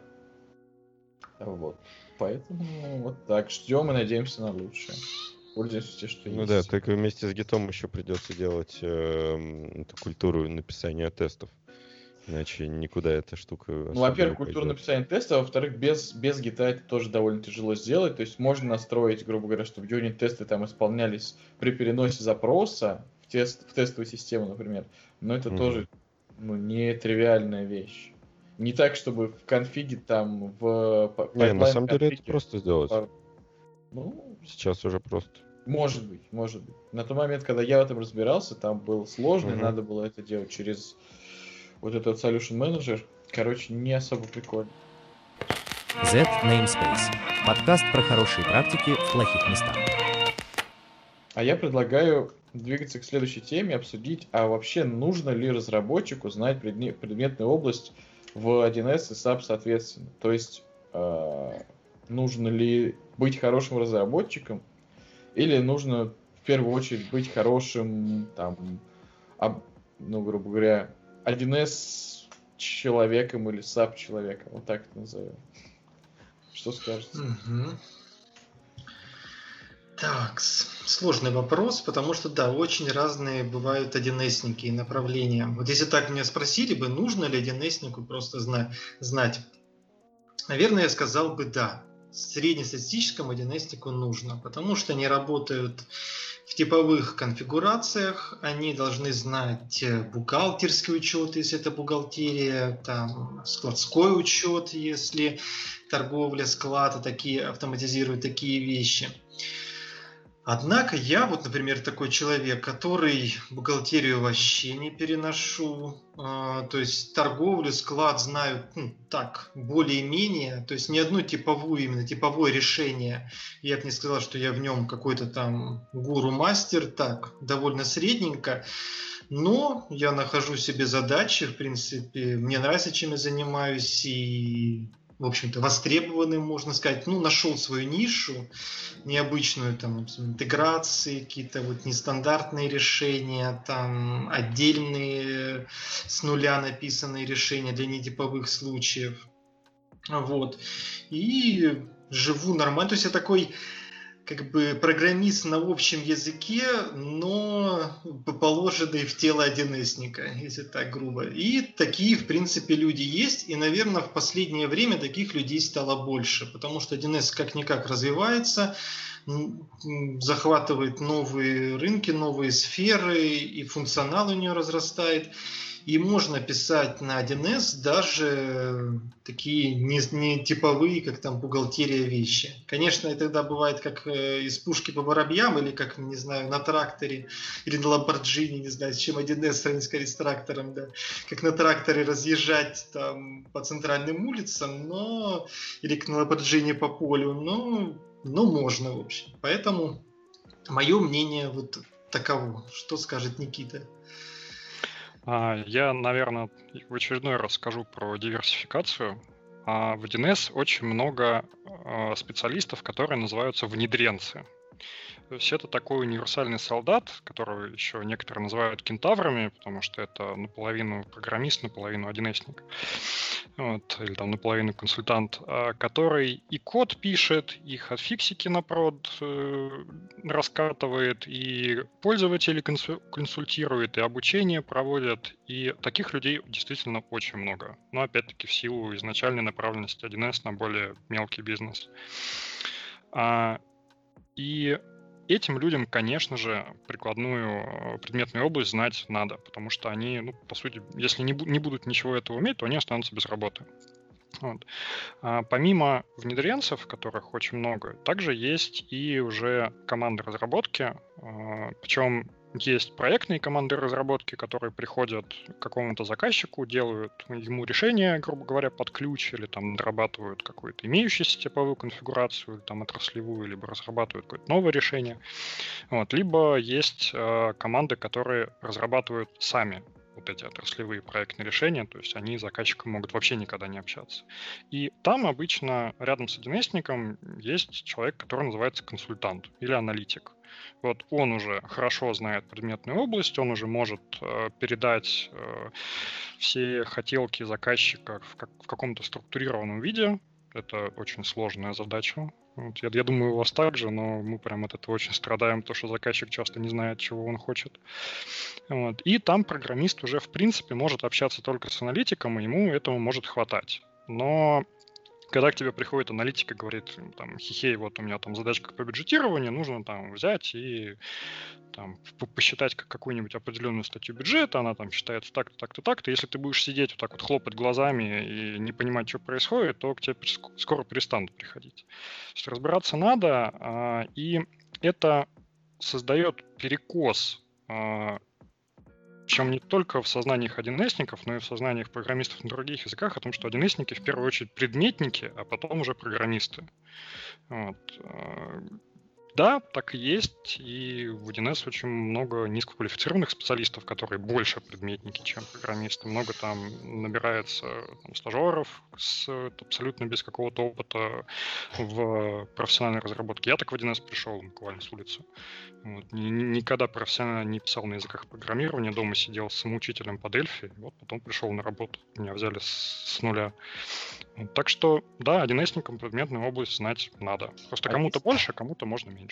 А есть ли такая проблема, что люди э, не, не очень понимают как бы лучшие практики именно программирования или какие-то подходы программирования как инженерные науки, скажем так, инженерной отрасли. Из-за этого возникают какие-то проблемы. Или проблем не особо с этим? Есть. Есть Хороший это. Да, очень больной. Опять же, как правильно сказал Никита, это может быть бывший экономист, допустим, бухгалтер, даже иногда есть такие люди, которые идут в 1С, да, работают с 1С постоянно, о, вроде зарплаты у них побольше, у этих программистов 1Сников, попробую я. Да, посмотрел, там печатную форму легко сделать, что-то там написать, о, получается, я буду программистом. И потом начинает этот говнокод появляется так сказать, который совершенно, да, видно, что нет у людей э, как бы, вот этой бэкграунда, этого алгорит, алгори, ал, знания алгоритма, знания структур данных, знания практик программирования и так далее. С этим, да, из-за низкого порога вхождения 1Сников часто называют, да, вот недопрограммистами, наверное, вот это вот, да, самое справедливое вот из-за этого низкого порога вхождения. Здесь надо сказать, что, в принципе, здесь SAP 1С в плане разработки полностью пересекаются. Вот. Разве что абаперов, наверное, не, раз... не называют недопрограммистами, потому что мало кто знает, что такое абап. Но на самом деле это часто, ну как бы эта проблема, наверное, в меньшей степени выражена, потому что обычно SAP внедрение это крупный, очень крупный бизнес, и редко, когда это делает один человек, обычно это B2B, то есть это какая-то компания, которая занимается консалтингом, внедряет там на протяжении нескольких лет систему управления в какую-то крупную контору, либо сама контора внутри себя внедряет, то, и тоже это обычно долго и мучительно, и это много людей занимается. И обычно есть разделение тоже на консультантов и разработчиков, и консультанты причем консультант это часто даже человек, который знает один какой-то модуль, то есть одну тему, например, там э, Material Management, который, который, как это по-русски? Управление материалами? Да, да, да. Ну, в общем, это всякая, всякая лог... около логистики. Около логистики. Это, ну вот, и потому что там тоже, во-первых, много процессов, во-вторых, очень много уже того, что в SAP, как это работает и как, на это, как это положить на процессы у бизнеса и как процессы у бизнеса переложить на то, что предоставляет SAP и как бы это все тоже из э, бизнес-описания переходит в относительно техническое описание для разработчика, а разработчик уже пыжится, пытается как-то это реализовать, поэтому в SAP тоже ценятся люди, которые одновременно и разработчики, и консультанты. Причем некоторые компании стараются именно таких находить, и такие люди прям супер ценятся. Ну, не супер, но сильно. И вот после них код очень тяжело поддерживать и вообще смотреть на него. А вот теперь вот эту нашу общую проблему, да, низкого, ну, точнее, не низкого провода, да, вот качество разработчиков помножь на то, что в 1С все-таки код конфигурации менять можно без каких-либо запретов. Звучит печально. Да, да, да. Ну так, а есть у вас все-таки вот именно технари, именно разрабы крутые, которые, может, не знают этой предметной да. области, но они востребованы благодаря своим именно вот этому бэкграунду техническому? Я знаю одного человека, который очень крутой технарь, но при этом он как бы все равно разбирается в бизнесе, но скорее больше он именно, знаете, не как консультант, а как именно просто хорошо понимает бизнес-процессы конкретного заказчика. Вот. Но при этом он очень хороший разработчик и очень хороший именно с точки зрения технических скиллов. Но вот на моей памяти это один человек. А так... Но на, сам... да. на самом деле здесь я хотел дополнить то, что на ABAP в принципе приходят в основном люди с нуля, то есть э, редко очень происходит такое, что с какого-то другого языка люди э, переходят на ABAP.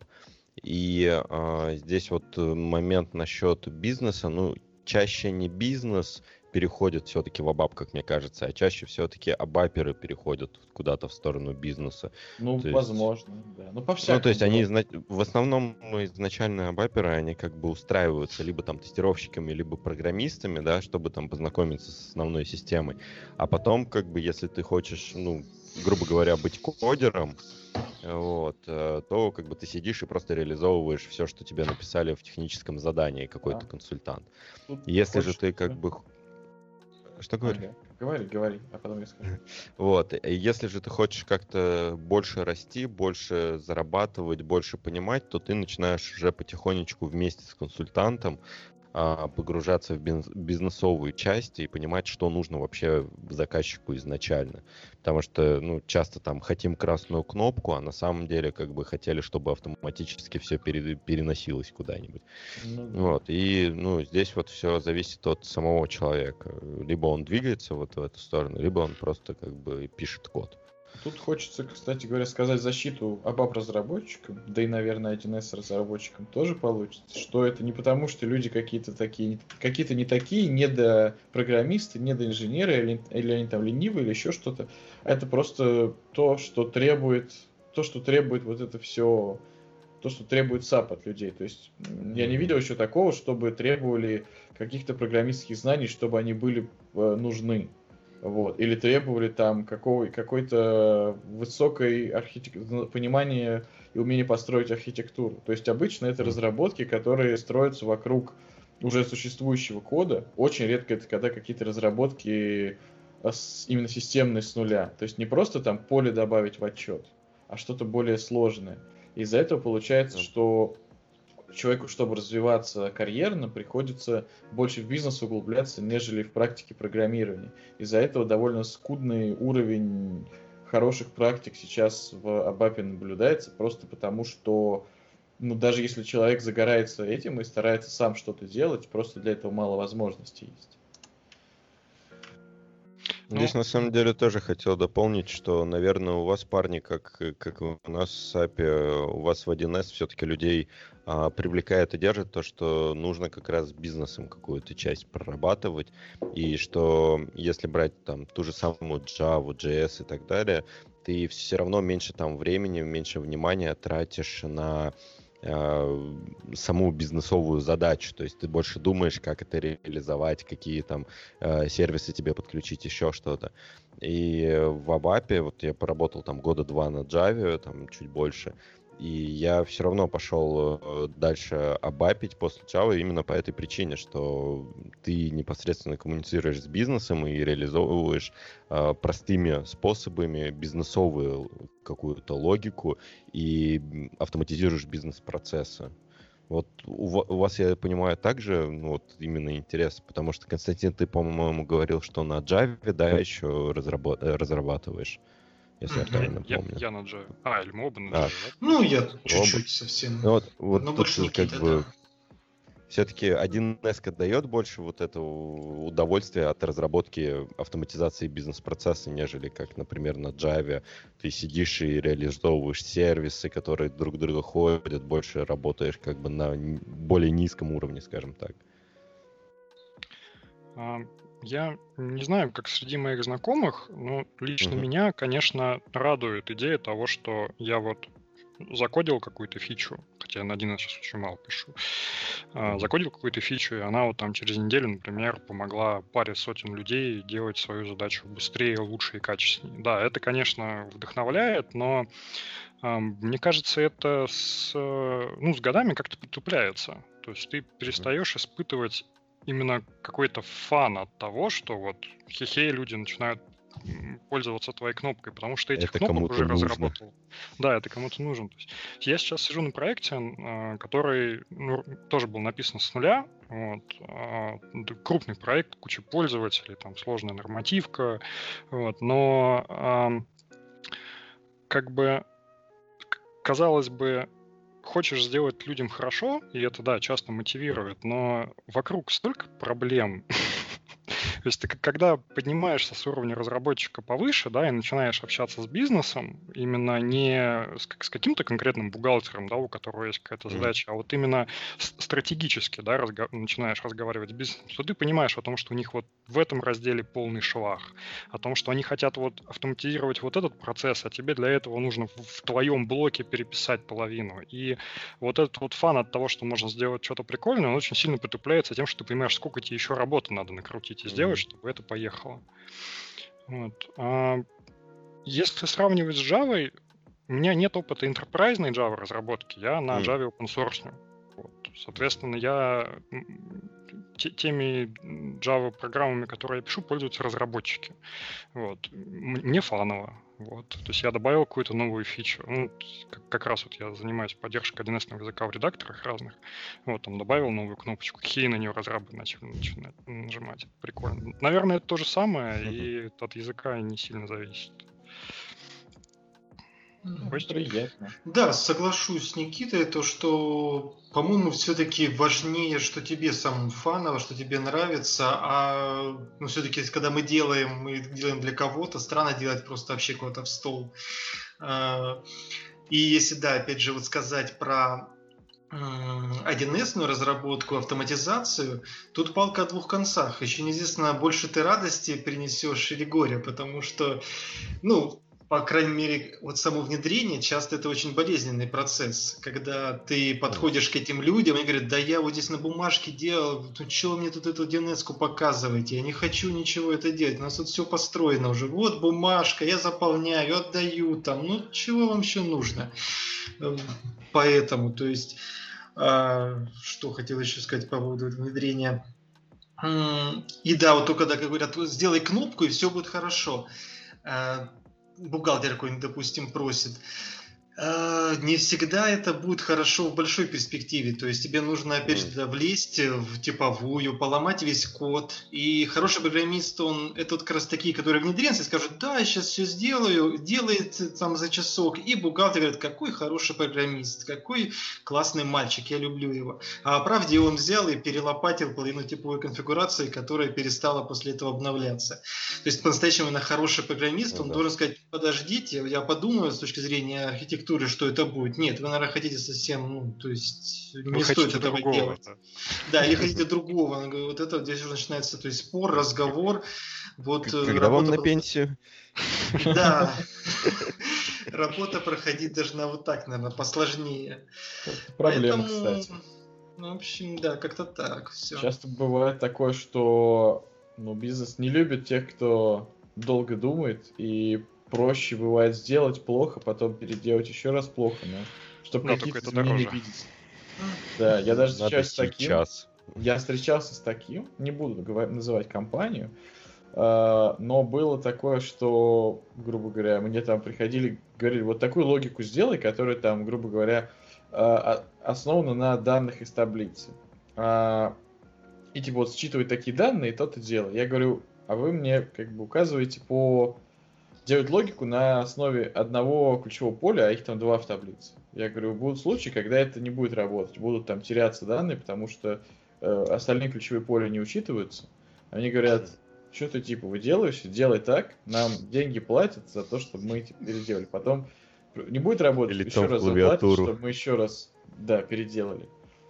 Вот, это было печально. Z Namespace.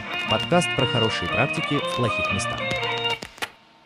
Я предлагаю перейти к теме, вообще как проходит работа разработчика, то есть сколько занимает код, сколько общения вот это, сколько там анализ каких-то бизнес-тем, конфигурации и прочее. И какие Можно размеры я... проектов у вас? Можно да. я докину в предыдущую тему, прям вот да, буквально одно приложение? А, между 1С и SAP есть включить? еще не-не-не. Есть еще такая разница. Ну, по крайней мере, одинесники считают, что саперы — это те, которые вот приходят в компанию, вот у нас best practices, вот вам готовое решение, оно не требует доработки. Если оно требует доработки под вас, вам надо дорабатывать свои бизнес-процессы. Вот. Вот наша коробочка, она работает идеально. Вот, лучшими немецкими умами запроектирована. И а, у 1С складывается впечатление о том, что в SAP разработки под клиента вообще немного. Вот. Я не знаю, насколько это правда, как бы сейчас скажете. Вот. А в 1С прям диаметрально противоположный подход. Окей, вы нам приносите коробку, вот, нам нужно переделать. Да запросто. Сейчас, что вам надо? Давайте, сейчас быстренько ТЗ накидаем. Сейчас вот вообще без вопроса. Кнопочку, отчетик, какую-нибудь рассылку, ради бога. Любая хотелка клиента чаще всего вот делается даже раньше того, как он ее сформулировал. Вот. И это порождает количество нового кода, который нужно писать, который нужно сопровождать, который нужно потом вычищать от говнокода, который написан намного быстрее, чем качественный код. Вот. И, соответственно, опять-таки отличается, а, хотя не знаю, вот по, по крайней мере, потому что говорил Иван о том, что вот он приходит, надо сделать быстро. Вот тут, тут мы согласны, в смысле совпали. Вот просто в 1С такое вот чаще всего. Вот надо, надо прийти и сделать быстро, вот прям вот mm-hmm. максимум. Иван, ты скажешь по поводу SAP или мне сказать? Да говори, говори, конечно. Хорошо. А, это не совсем так. То есть, скорее, есть такая ситуация, что э, настроить то, что настроить SAP под бизнес-процессы э, клиента оказывается дороже, чем переделать бизнес-процессы под SAP. Вот. И поэтому как бы я не видел, по крайней мере, чтобы в какой-то компании внедрили продукт из коробки и ничего не доделывали. Обычно это доделки, которые причем заканчивают, за, затягиваются на годы. Вот один из примеров это немецкая сеть э, супермаркетов Lidl, которые 6 лет внедряли SAP и в итоге отказались и вернулись к самописному решению. Вот. И так, это как бы проблема в том, что SAP, с одной стороны, он предоставляет гигантский функционал, который покрывает все, все и, и вся, но его нужно настраивать под конкретный бизнес. И часто получается, что, грубо говоря, у бизнеса там была одна Excel, по какому-то процессу. А в SAP это 10 транзакций, 50 таблиц и пара сотен каких-то настроек, которые надо внести, пару десятков сущностей, которые нужно вбивать руками, ну, как бы в процессе, mm-hmm. чтобы они там заработали. И это очень болезненно как для там, того бизнеса, куда это внедряют, так и для тех, кто это внедряет, потому что это, это просто тяжело. То есть бывает, конечно, что все хорошо, бывает, конечно, что все легко, но обычно это долгий и тяжелый процесс, в процессе которого и бизнес-процессы переиначивают под то, чтобы они э, работали так, как SAP предполагает, это должно работать. И вокруг SAP намазывают слой э, адаптации некой под клиента, его процессы. Тут еще могу дополнить, что в принципе в SAP как бы проекты, как правило, идут там в среднем год и больше.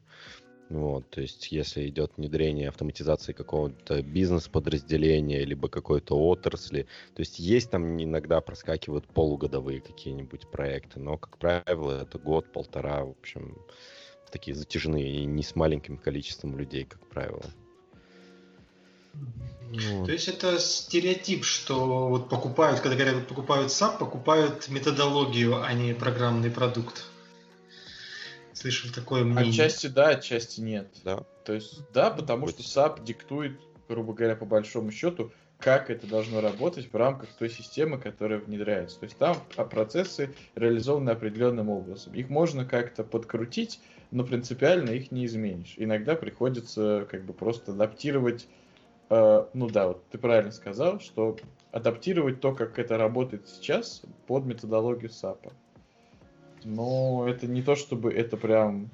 Вот мы сейчас внедрим в себя SAP, и у нас как ух, все пойдет.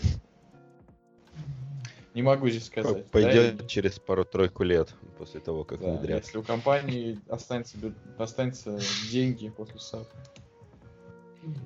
Но на самом деле внедрение SAP повышает капитализацию компании на рынке. Так что это такое тоже решение. Ты не представляешь, как часто я этот тезис слышу просто про SAP. Вот говорят про SAP, и вот второе предложение SAP повышает капитализацию. Ну, это как факт, мантра. на самом деле.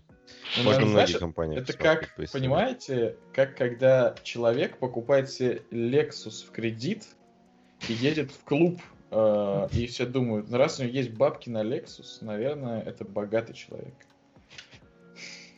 Так и тут. На, сам, на самом деле, для, мне кажется, это скорее, знаешь, из, разряда того, если у большой компании какой-то появляется SAP, то, соответственно, эту большую компанию достаточно просто будет э, интегрировать либо в какой-то холдинг, либо в какую сделать покупку этой компании еще более крупной компании, потому что там тоже, скорее всего, будет SAP. Я думаю, то, что здесь, ну и, собственно, у тебя весь учет практически всех, всех бизнес-процессов во всех этих компаниях у тебя будет одинаковый плюс-минус. Плюс Если она не разорится. Ну, да, естественно. Есть такое. Возвращаясь ну, к нашему барану. А у вас да. по, получается проекты на 1С сколько средний срок где-то ну, полгода, там несколько месяцев, например, если есть заказ? Такой вопрос сложный, да. Да. Я бы сказал от одного дня до нескольких лет. Угу. Ну, На средний даже не могу сказать. Может, Никита скажет.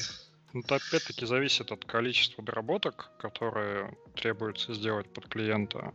То есть э, я ну, до того, как сел вот на этот проект уже который год, uh-huh. занимался внедрением э, решений, которые чаще всего не подходят под клиента. То есть есть коробка, uh-huh но у нее нет ни одного внедрения коробочного, чтобы вот только mm. настройка это решилась.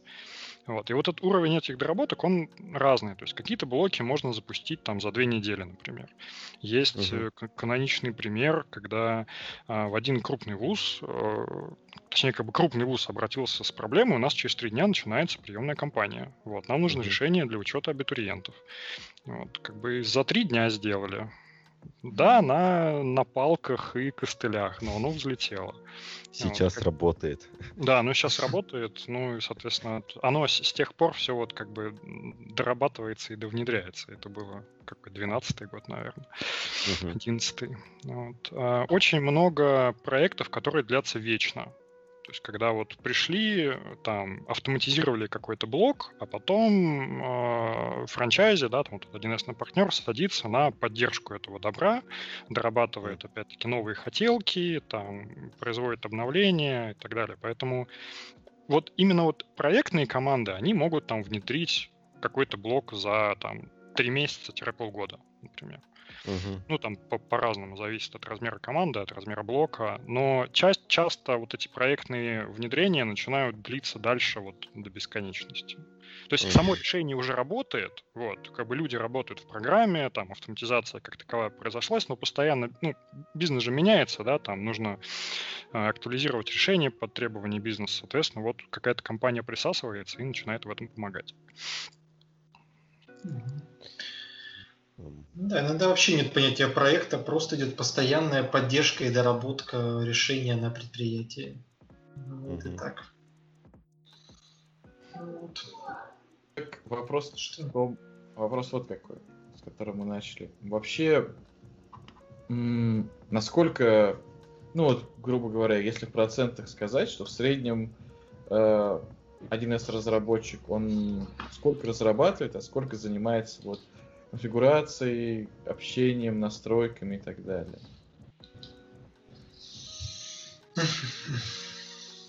Наверное, все-таки, опять же, если мы говорим про обычного разработчика, у которого есть аналитики, там кто-то большинство все-таки это разработка. Просто в саму разработку, если это не только написание именно кода, кодинг, это еще вот э, какое-то создание архитектуры, формы там тоже это не прямая разработка, какая-то именно конфигурирование, поэтому называют вот как конфигуратор, то есть многое там придерживается э, как политики метода flow code, когда не пишется код, а просто накидывается все в интерфейсно. Вот, поэтому все-таки в том или ином виде разработка ну, занимает большую часть, если это конкретно разработчик. А если вот как внедренец, то все очень да, так, индивидуально. Ну а вот пополам. Грубо говоря, человеку проще будет найти для себя проект, где он будет разработкой выпускать, выступать, или внедренцем? Ну, внедренцев больше, поэтому проще будет найти себя во внедрении. Вот. Но, как бы, знаешь, из разряда как повезет. Z Namespace. Подкаст про хорошие практики в плохих местах. А вот тот самый, тогда хочется перейти к тому самому вопросу, который больше всего не давал покоя. А, реально ли зарабатывать 600 тысяч в, в 1С ровно как и в SAP или нет? Да. И... За, за сколько месяцев? Секунду. Вот. И нужно ли для этого быть внедренцем или разработчиком или кем-то еще? И вообще каковы, каковы зарплаты? Скажу сказать про 600 тысяч, Никита, может, и не знает. Это просто там один человек, один один эсовец, я его не знаю, появился в чате САПа и начал там просто, ну, это тупо троллит. Честно говоря, мне за него даже немножко стыдно. Он, ну, похоже, да, на какой-то такой троллинг э, саповцев. Часто э, не совпадающий, далекий от реальности. Поэтому сейчас будет, вот сейчас будет раскрытие карт. Сколько получает один сники? 50 тысяч это максимум, и все. Закончен. Как у вас там грустно в Адыгее Не, ну, кстати, да, может быть, э, вот на местах вообще, вот я так сказал, да, какую-то страшную цифру, но в какой-нибудь глубинке на местах, может, так и есть у него, вот именно которые, ну, это вот наполовину такие никейщики, да, которые это и 1 и админ, и все, это, и все подряд. А, так, а если более серьезно, тут тоже скажем, ценить, ну, вот возьмем так, наверное, возьмем мидла какого-то, который уже, допустим, лет 5 проработал, а, наверное, будет а, в регионах, наверное, 80-100 в городах побольше 100, 120, 150, а вот Москва, Питер, наверное, 150 и чуть больше. Это вот если так грубо. Никита, подправишь это? Интересные медлы 150 плюс в Москве. Где, где бы таких найти?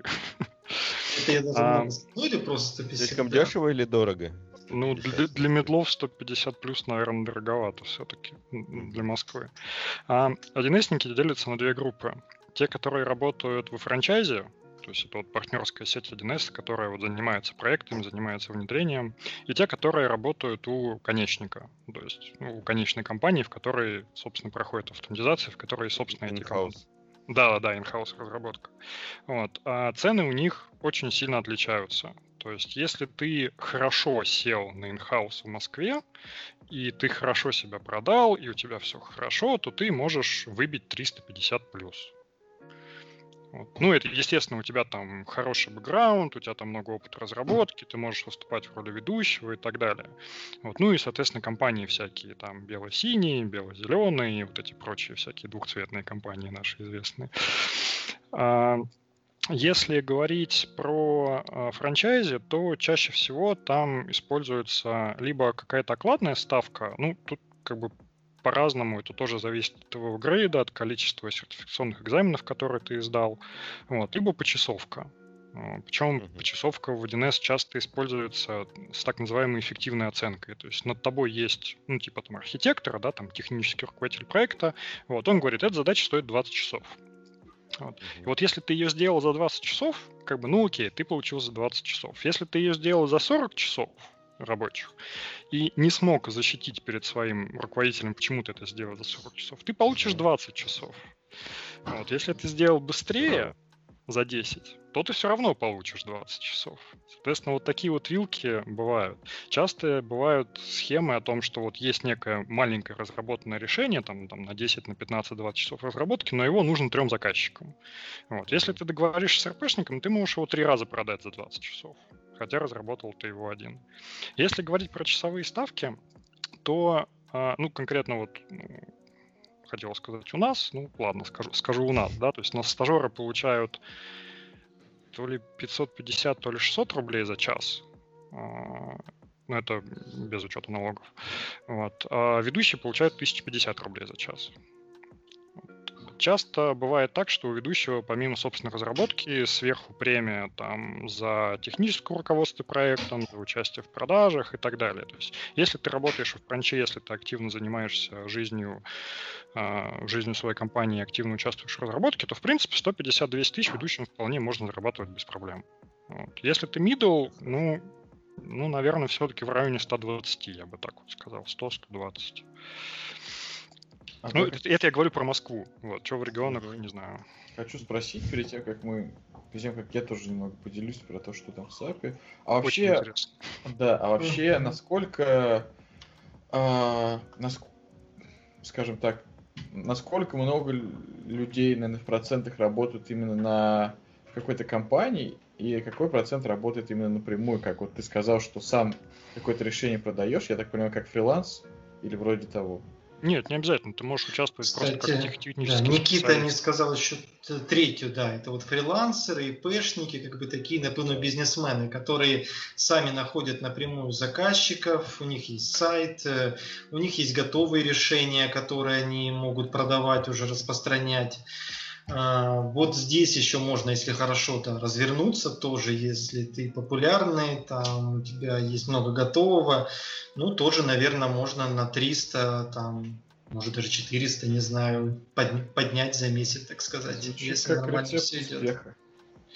Ну, ну, это единица, это опять же, да, это просто как красивая, красивый рассказ на этих, на курсах. Ну, я так правильно понимаю, что в целом в 1С больше приходится, я бы сказал, чаще приходится не работать, грубо говоря, в каком-то проекте, как там разработчик или еще что-то, а напрямую как-то общаться и продавать свои решения кому-то.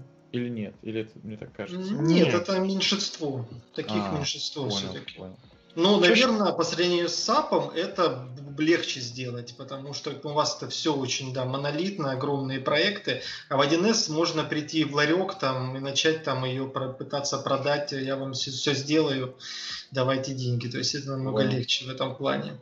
Вот тут я, наверное, скажу, что в САПе я лично не видел того, чтобы люди работали именно как ИП на какой-то компании. То есть такое наверняка есть, что люди куда-то устраиваются там на поддержку какого-то проекта или еще чего-то, как ИП, например, на какую-то иностранную компанию. Я знаю случаи, вот когда люди, грубо говоря, работали в много, кстати, случаев, в каком-то аутсорсинге на клиента, а потом там с клиентом договорились типа, а давай мы напрямую будем, чем мы вот отдаем деньги какому-то третьему лицу. И они либо открывают компанию, либо открывают ИП и начинают напрямую. Но такого не так много. Обычно это люди, вот, либо как это, как это называется, как-то вот у нас был подкаст про HR, и там назвали термин, что есть вот проекты, когда это, грубо говоря, аутсорсинг э, реализует, или когда вот in-house. Там как, как-то это называлось, ну да неважно. И суть в том, что обычно это люди, которые работают вот на какую-то компанию, которая либо их продает, либо непосредственно в компании, Э, которая ведет бизнес, как какие-нибудь заводы, там, аэропорты и так далее.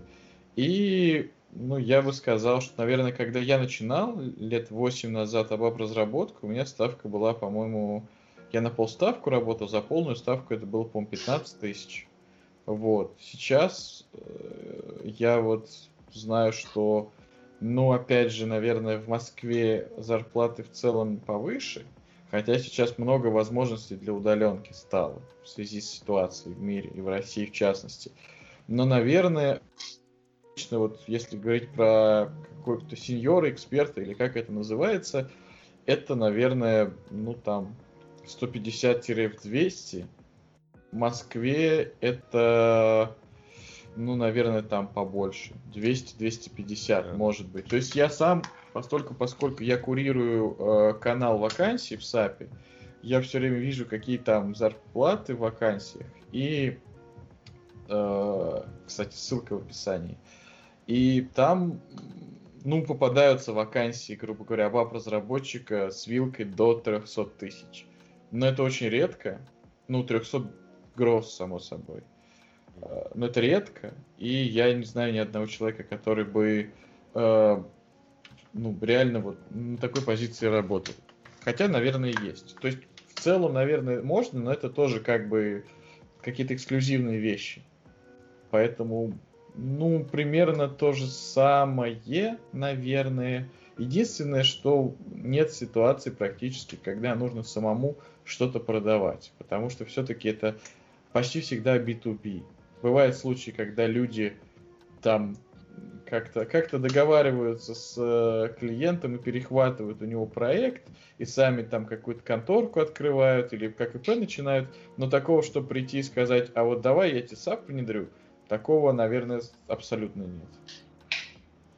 Ну, если говорить про франчей, то это тоже не совсем так происходит. То есть, да, есть там отдельные там менеджеры по работе с клиентами, да, там специалисты по продажам, которые общаются с компаниями на B2B основах. Просто на каких-то встречах, там, на демонстрациях, на там, обсуждениях того, что конкретно заказчику нужно, тебя могут пригласить как технического специалиста, который может как раз-таки понять, э, пере, ну, переложить требования клиента на имеющееся какое-то прикладное решение и там помочь выбрать конкретное прикладное решение. Вот. И вот за это, ну, в разных компаниях по-разному, но там, могут за это тоже тебе дополнительно к зарплате что-то добавлять. Ну, если продажа со, с, это, состоялась, естественно. Ну, в этом плане в SAP получается тоже, с одной стороны, как технический специалист можно развиваться в сторону какого-то архитектора. Я, правда, вот одного живого архитектора знаю. Вот. И вроде как там тоже довольно, ну, выше, выше зарплаты. Я не знаю сколько, но, наверное, там... Не знаю насчет 600, но 300, наверное, есть, может и 400. Ну вот. Но вообще, скорее всего, как бы в какой-то в какой-то рост большой это тоже нужно развиваться не в сторону технического специалиста, а вот в сторону именно бизнес, как бы бизнес какого-то консультанта, бизнес, то есть не просто консультант, а именно вот, грубо говоря, вот как ты описал, человек, который там разруливает, как вообще что это должно происходить внедрение и так далее. Что там нужно делать, какие модули внедрять, как разрулить и что. Такие дела.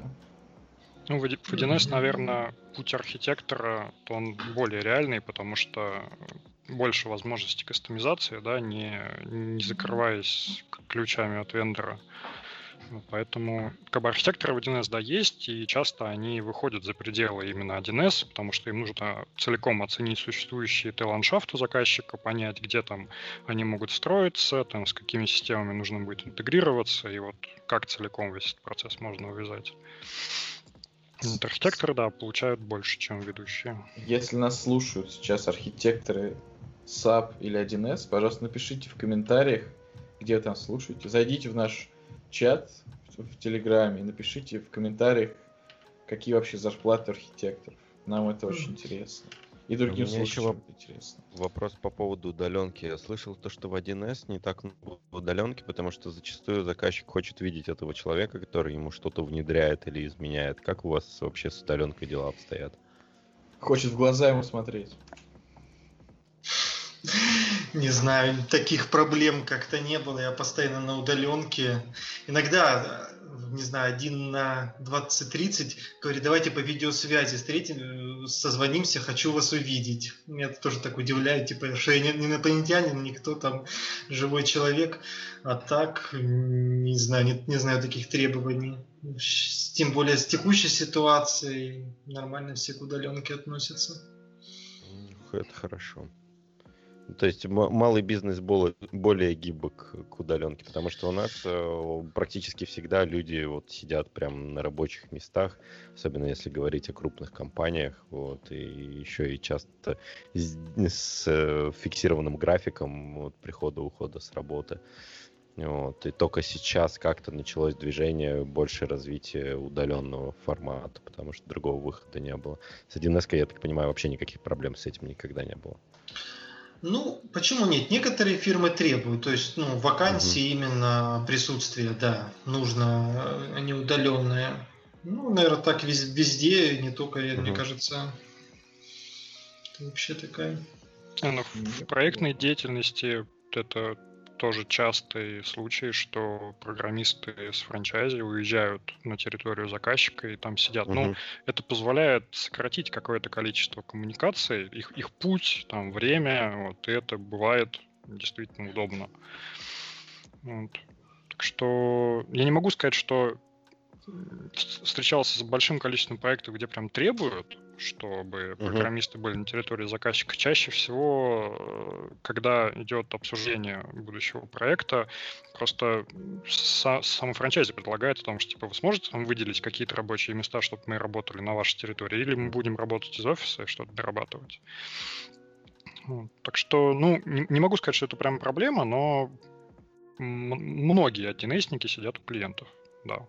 Просто вот Костя, он как представитель фриланса, да, то есть он вообще редко своих заказчиков в глаза видит, насколько я понимаю. Uh-huh. Вот. Uh-huh. А, а когда ну, какая-то большая команда, да, там часто приходится ездить. Вот. Иногда годами yeah. сидеть у каких-то заказчиков. Звучит так себе. Но в САПе тоже, кстати говоря. Ну, есть. да, если работать по России, то приходится... Да не только. Ну, вообще, да, в целом. И, и, и вот в этом большой есть... плюс САПа выигрывает над 1С, то что можно это сразу рассчитывать, если выходишь на международный рынок, ездить куда-нибудь в интересные страны, а не по России. Ну, это сразу надо смотреть на то, с каким проектом компания работает, куда идешь ну, конечно, конечно. А так, да, вот у меня знакомые многие постоянно ездят, до карантина особенно, и прям довольны этому. Вот. Угу. Знаю случаи, когда реально приходилось людям там на несколько месяцев или чуть ли не на полгода ехать куда-нибудь на завод в Германию и там в вагончике да, сидеть. Да. Ну, типа, Прям, прям в вагончике. Да, ну, почему? В прямом да. смысле, да, в вагончике? Да, в прямом смысле. Ну, Теперь ты живешь тут. Да. Так что прикольно, но так. Вот. Предлагаю пока еще Иван с нами, потому что он скоро уйдет. Z Namespace. Подкаст про хорошие практики в плохих местах. Перейти к следующей теме, которой он так или иначе причастен, а именно про технологии фронтенда. Какие они были, какие они есть в 1С и в SAP. Давайте я начну тогда про SAP и расскажу. Может, Давай про 1С это... лучше послушаем. Ну, я, чтобы все все слушали, потому что нас же будут, видимо, люди из 1С слушать. Да, мы отправим. Вот, поэтому в SAP, в SAP исторически это технология, которая называется DIN Pro. Ну как, я, наверное, не буду говорить про времена, когда это были консольные приложения. Вот. Э, времена с тех пор, когда я родился, это был DIN Pro. И это как бы десктопные, десктопные приложения, которые делались в таких, э, ну тоже в, в где надо рисовать, как это называется, what you see is what you get. Э, и ну, построитель, построитель форм, по которому там генерируется, грубо говоря, код. Этот код уже можно э, использовать более высокоуровнево и к нему прикручивать логику приложения. Потом, в каком году, я не помню, наверное, в нулевых, появилась такая технология, как WebGen Pro. Это... А, нет, сначала был еще BSP, Business Server Pages. Это э, такая фигня, когда прям в ABAP код можно было встраивать э, HTML или наоборот в HTML встраивать ABAP код. В общем, она отрабатывала на сервере и выдавала что-то на фронт. Потом появился WebGen Pro, это уже более современная технология, которая уже более отделена, более был отделен фронтенд от э, ABAP, но тем не менее это был все еще Э, все еще это где-то в SAP делать, все еще это какие-то такие внутренние технологии, там, через какие-то, как они, плагины, по всякие там входы, выходы, пробки, или как они там называются. Ну, вот. А потом появился а, такой проект, как SAP Точнее, это сначала был отдельная какая-то компания, которая делала фронтенд для SAP, которую SAP купил, и вот появился полноценный фронтенд на JavaScript, поверх которого написана библиотека, которая называется UI5. Правильно говорю? И, и там же OpenUI, или как он называется? А у тебя мьют, Иван. Иван мьют. Да, прошу прощения. А, там с OpenUI5, он как э, параллельный open source проект. Вот, а SAP UI5, э, он как э, ну, от SAP от самого. Да, вот. Он работает через OData, и там на сервере тоже всяческие, всяческие метаданные можно генерить, чтобы фронт их автоматически подсасывал в нужные места. И, что самое интересное, SAP, постольку, поскольку скупил еще кучу других платформ и приложений, не на BAPI написанных, а, например, на Java, как SAP Hybrids, они интегрировали все в одну такую, весь фронтенд сделали общим для всех, и по большому это один user experience общий для продуктов, написанных на BAPI и написанных на каких-то других технологиях. То есть SAP все свои продукты объединил в такой общий интерфейс. Вот и сейчас, в общем-то, активно развивается именно веб-интерфейсы в SAP. И вот предыдущие технологии, они потихонечку отходят в прошлое. Как в 1С эти дела обстоят? Так, это долгая история. Кто, кто расскажет? Я, ну, Никита. Ну, давай, я подхвачу, если что. А, Значит, э, опять же, ну, было рассмотреть восьмерку как последнюю большую версию. А, там изначально, ну, как такового фронтенда не было, да, это было только десктопное приложение, создание форм, вот тоже вид свик, то есть накидывание, как типа там в Delphi, на том же накидывание на формочку элементов и взаимодействие. А, потом с выходом 8.2 произошло серьезное изменение, переход полностью на клиент-серверную архитектуру, то есть разделение вот именно фронта и бэкэнда как отдельные именно части приложения. И фронт э, стал, э, не помню как по названию этого, то есть он одновременно десктопное приложение, но может сразу автоматически превратиться в HTML, ну, там JS, HTML, то есть можно тут же, ты написал одну форму, создал, она можно запустить и десктопным, и тут же в браузере. А, два раза писать не надо. Конечно, может какие-то будут артефакты, что-то будет не работать, но вот если грубо сказать, это прямо пишешь один раз, запускается уже в двух местах. А, Жало. Ну да. И вот здесь уже, то есть есть э, отделение клиента и сервера, но это не какой-то там API, какой-то там OData, у нас OData есть, но именно для работы с внешними. А здесь просто вызов э, одних функций, то есть вызов, ну, обычно сервера, вызов сервера с клиента. То есть не все данные, конечно, передаются, там есть сериализуемые, несериализуемые, но все равно писать, ну, можно сказать, довольно легко. То есть ты одновременно работаешь с бэкэндом, и с фронтендом, и они свободно взаимодействуют. Как, например, форма 1С, она вообще одновременно живет и на бэке, и на фронте. Такой у нее особенный кентавр тоже. То есть, когда меняешь в одну месте, то он легко гуляет э, между клиентом и сервером. А, То есть это не REST, а какой-то RPC или вроде того?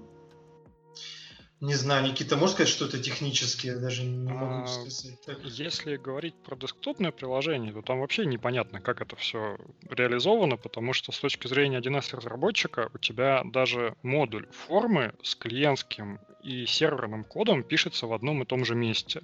Ты просто над процедурой ставишь аннотацию, что она исполняется либо на клиенте, либо на сервере. И ты, получается, и на сервере, и на клиенте пишешь код на 1С. То есть ты как бы ты можешь даже не заметить вот этого перехода о том, что ты внезапно с клиента ушел на сервер и начал там э, передавать какие-то мегабайты данных, или перепутал и на клиенте стал весь этот массив долбать. Там, конечно, есть определенные ограничения, ты с клиента не можешь в BD залезть, это можно сделать только с сервера. Вот, но для 1С-разработчика это все выглядит просто как какая-то магия. В принципе, как и много вещей в платформе, которые вот они зашиты, есть какой-то способ с ними взаимодействия. Mm-hmm. Вот, а, и не, не, непонятно, что там под, под капотом, как это все реализовано.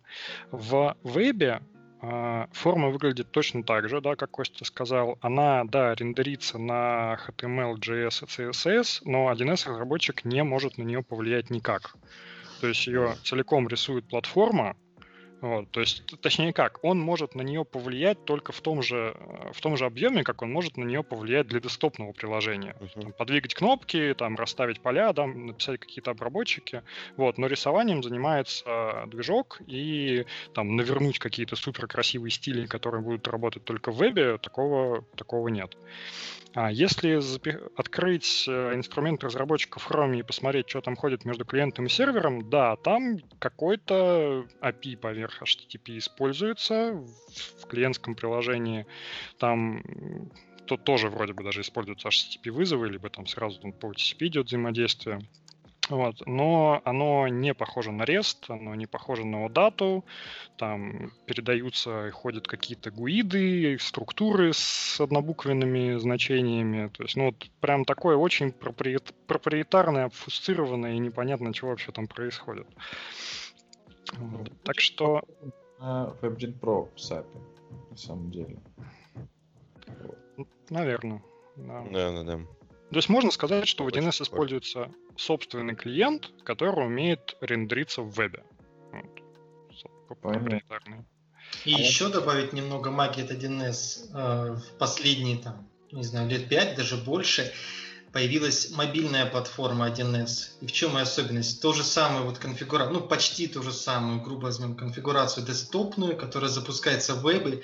Ее можно с, скомпилировать, собрать, и она запустится в виде приложения для iOS и Android. И это будет тоже самый один раз написанный код на 1С, одни и те же формочки, и они заработают одновременно везде, в том числе на мобильных телефонах. Конечно, опять же, если ничего не делать именно для мобильного, может быть это некрасиво, не помещаться, но факт тот, что оно запустится и в нем можно будет работать на мобильном. Появился. Да, давно. Лет, лет пять точно уже это есть. Даже больше. То есть началось, да, 6-7, может где-то так. Вот недавно еще появился мобильный клиент, когда тебе не да. нужно компилировать э, решение с 1С кодом и ставить его на телефон, а ты на телефон ставишь универсальный клиент, который просто цепляешь по э, веб-ссылке, и вот он сам с нее закачивает все вот эти формы и показывает тебе их. Ну, что-то типа встроенного браузера тоже такого. И, да. и как оно работает вообще быстро, нет? Метаданные закачивать 16 гигабайт нужно? А, нет, оно работает примерно так же, как мобильное приложение. Просто вот мобильный клиент, он требует постоянно, а, постоянного онлайн-доступа, и у него нет серверной части на телефоне. А мобильное приложение, оно стендалон. То есть у тебя там и клиентский серверный код, он у тебя работает на телефоне, и BD у тебя тоже стоит на телефоне. И опять же, в последний это вот год новинка мобильный клиент с офлайн доступом. То есть у тебя вроде мобильный клиент, но он может некоторое время работать офлайн тоже. И потом синхронизироваться. Прикольно. То есть да. я правильно понимаю, что в целом такого, как именно каких-то готовых REST API или еще каких-то API, на которые можно было бы накрутить там а, какой-нибудь фронтенд, например, Angular или еще что-нибудь. Такого особо нет. Ну, а, OData. OData, есть, да. есть. А, то есть, если, грубо говоря, клиент хочет, например, в свой какой-нибудь фронтенд встроить 1С, это можно сделать без особой боли. Ну, а, да, вот для этого дата, но обычно, так как везде есть 1С, и его работа не очень дорога, то легче написать конкретное API под это, которое надо, и там, чтобы лишнего ничего не гуляло, а конкретные функции выполнялись. Обычно делается так. Понял. То есть, ну, REST писать на 1С тоже можно, ничего там сложного нет. А, ну, отлично. Я знаю, например, SOAP тоже есть. REST и SOAP, да. Самое главное. SOAP это в, в ABAP опять популярная тема. Особенно раньше была. Э, сказать хотел, что вот было раньше, до появления Фиори, популярно тоже, ну, как популярно. Бывали проекты, например, на Angular написать фронт для э, SAP, потому что, ну, потому что то, что, то, что представлялось, оно довольно все-таки уродливое и заточенное под определенные нужды. Вот. Но с появлением современных технологий в лице Fiori это все-таки упростилось, но это все еще не REST, это все еще удата, как бы со всеми вытекающими. Ну, а правильно тогда я понимаю то, что нужно два программиста? Бэкэндера Баппер да. и фронтендера HTML Раньше нет, но теперь да. Вот, я на этой ноте хочу попрощаться с Иваном, потому что ему пока пора идти. Вот, большое спасибо, Иван, mm-hmm. за то, что с нами сегодня был. И... Да, спасибо. спасибо, ребята, большое. Было интересно пообщаться. Я думаю, еще как-нибудь э, созвонимся и пообщаемся более подробно. И всем пока. И спасибо, слушатели. Что, надеюсь, вам будет интересно слушать этот подкаст.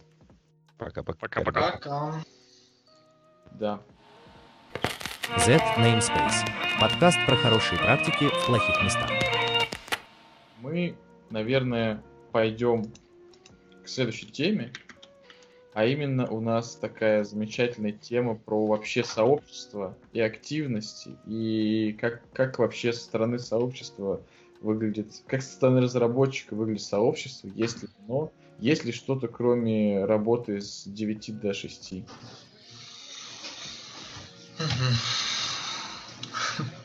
Сообщество есть, но, наверное, вот так оценить его в процентном отношении, сколько это от 1С-ников, э, наверное, это от силы процент или даже меньше процента. То есть являю как-то 1С-ники, которые общаются между собой. В основном все сидят у себя на предприятии и ничего не знают. То есть э, что вообще есть у нас сообщество? Это наверное, часто телеграм-каналы. То есть куча телеграм-каналов. Ну, вот, ориентировочно я знаю точно, есть около 50 разных каналов, ну 40 точно, посвященные так или иначе 1С и около того. Вот. И еще если считать, что каждому каналу, ну или там через раз подключен чат, а его чаты без каналов, то есть это еще может быть там вот, э, то это можно только и сидеть в Телеграме и общаться на тему 1С и около того.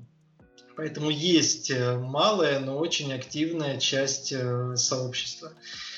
Кроме того, сообщество хорошо развивает сайт InfoStart. Есть такой отдельный, который посвящен 1С. Ну, оно проводит э, конференции, там есть у него, то есть на нем можно вкладывать статьи для сообщества, разработки какие-то, а, метапы проводятся, вот это вот благодаря именно в основном инфостарту. Сам, сам вендор, ID как 1С, а, ну, это, отдельная тема, да. Ну, то есть он пока, пока не сейчас, последние полгода от силы, начал как-то смотреть на сообщество. До этого было все очень закрыто. Вот. Поэтому, в общем сообщество есть, как, да, ну, малая часть. Никита, что можешь дополнить? А, ну да, со стороны вендора а, есть очень много шутеечек на тему так называемой партнерской конференции. Это форум, расположенный на, а, на субдомене а, сайта 1С, в который имеют доступ только партнеры 1С, либо какие-то крупные клиенты. А, партнер — это как бы каждая конкретная компания, да, которая входит в партнерскую сеть. Их очень много. Я не помню точных чисел сейчас, но я помню, что когда-то их было около 5000 разных юрлиц, которые так или иначе а, именно внедряют 1С, но на самом деле, естественно, этих компаний больше, не все имеют партнерские договоры, вот эти франчайзинговые и так далее. А, и вот на этих партнерках, ну, на этой партнерке, да, есть представители 1С, и чаще всего их ответ «Ваше пожелание записано». Вот. Второй самый популярный ответ «Точных сроков сообщить не можем». Вот это прям вот такое так, такая боль 1С о том, что есть люди, которые умудряются получать доступ на партнерку, это тоже отдельный квест, потому что он там ограниченный, тебе нужно иметь сертификаты, чтобы твоя компания могла тебе выдать персонифицированный аккаунт. Вот. Но любые предложения, они э, очень, ну не могу сказать, что воспринимаются в штыки. 1С на любые предложения реагирует с точки зрения, как это поможет конечному бизнесу. Вот опять-таки шутеечка типа, хей, бизнес, вам нужно ОП. Вот. Как это поможет развиваться моему бизнесу? Скорее всего, нет. Значит, не нужно. А, что? Что-то ты как пропадаешь. Плохо слышно тебе, Илья. Слышно или нет? Да, теперь, ну, теперь слышно. Сейчас нормально. Вот так а... даже А вообще есть, ну как бы я правильно понимаю, что большинство конференций по 1С это именно какие-то бизнесовые? Или есть именно такие вроде как, ну как, обращенных непосредственно на разработчиков, на 1С, как это назвать, дренцев и так далее? То есть сами, грубо говоря, сами для себя. Есть, а, есть а, партнерка, на которой, ну, партнерка как именно конференция, которая офлайновая проводится в космосе каждый год. Там есть разделы, посвященные разработке, но чаще всего на нее ходят именно все-таки представители бизнеса либо руководители франчайзи. И есть несколько конференций, направленных именно на разработчиков. А, самые крупные конференции проводятся под эгидой Инфостарта, тоже каждый год. И ну, там какие-то местечковые метапы, в этом году больше всего их онлайн было. А, плюс есть а, метапы в Воронеже, в Белгороде, в Хабаровске. Раньше, по-моему, был в Красноярске, но давно про них ничего не слышал. Вот туда тоже можно поприходить с докладами, вот, порассказывать, послушать. Вот Воронеж, это желтый клуб. Да, в Воронеже желтый клуб. В Белгороде тоже желтый клуб. Класс, хорошие ребята.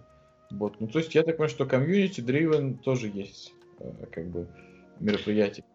Есть, но по разным оценкам 1С около 300 тысяч. Вот. А те, которые активно участвуют в жизни комьюнити, это вот, ну да, около, наверное, 3-5 тысяч максимум. Да, не больше, ну, процент, да, где около того. Я бы сказал, что в SAP е с этим совсем плохо. То есть есть э, конференция, которую проводит непосредственно SAP, или конференции. Ну вот, если говорить про Россию, то это в Москве проводится ежегодная конференция, там несколько дневная, но она тоже больше бизнесовая. Есть какие-то конференции по всему миру раз в год или несколько раз в год технические. Ну, я не знаю, что там, но их опять же проводит SAP. А вот community driven прям очень мало. То есть я в свое время в Воронеже организовал конференции по SAP у. А в Минске я знаю, что-то такое есть, но прям реально мало. Почему-то. Я не знаю почему. Может быть, потому что SAP разработчиков не очень много. Может, потому что они как-то стесняются, я не знаю. Не, не, многие не видят вообще смысла идти на какое-то мероприятие, с кем-то общаться, обмениваться каким-то опытом. А, да, да, такая же беда. Многие почему-то стесняют. Z Namespace. Подкаст про хорошие практики в плохих местах. Кстати, вот в эту тему хотелось бы спросить, а вообще насколько разработчику э, можно развиваться как разработчик и ходить, там, грубо говоря, без туда на конференции, какие-то не про 1С, не про SAP? Или это тяжело? А, у 1С есть очень большая беда, а, связанная с ее закрытостью, с закрытостью экосистемы и с некоторой вот этой вот, а, не могу сказать, что какой-то зашоренностью, но абсолютное большинство 1С не смотрят по сторонам.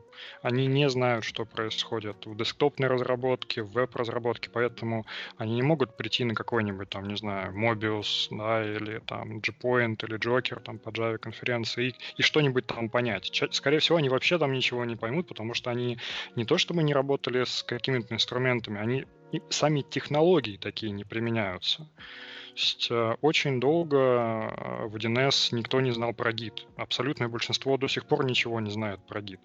Вот. А также там, работа с очередями, например. Да, там в последние годы активно развивается Rabbit, но применяет его очень мало людей.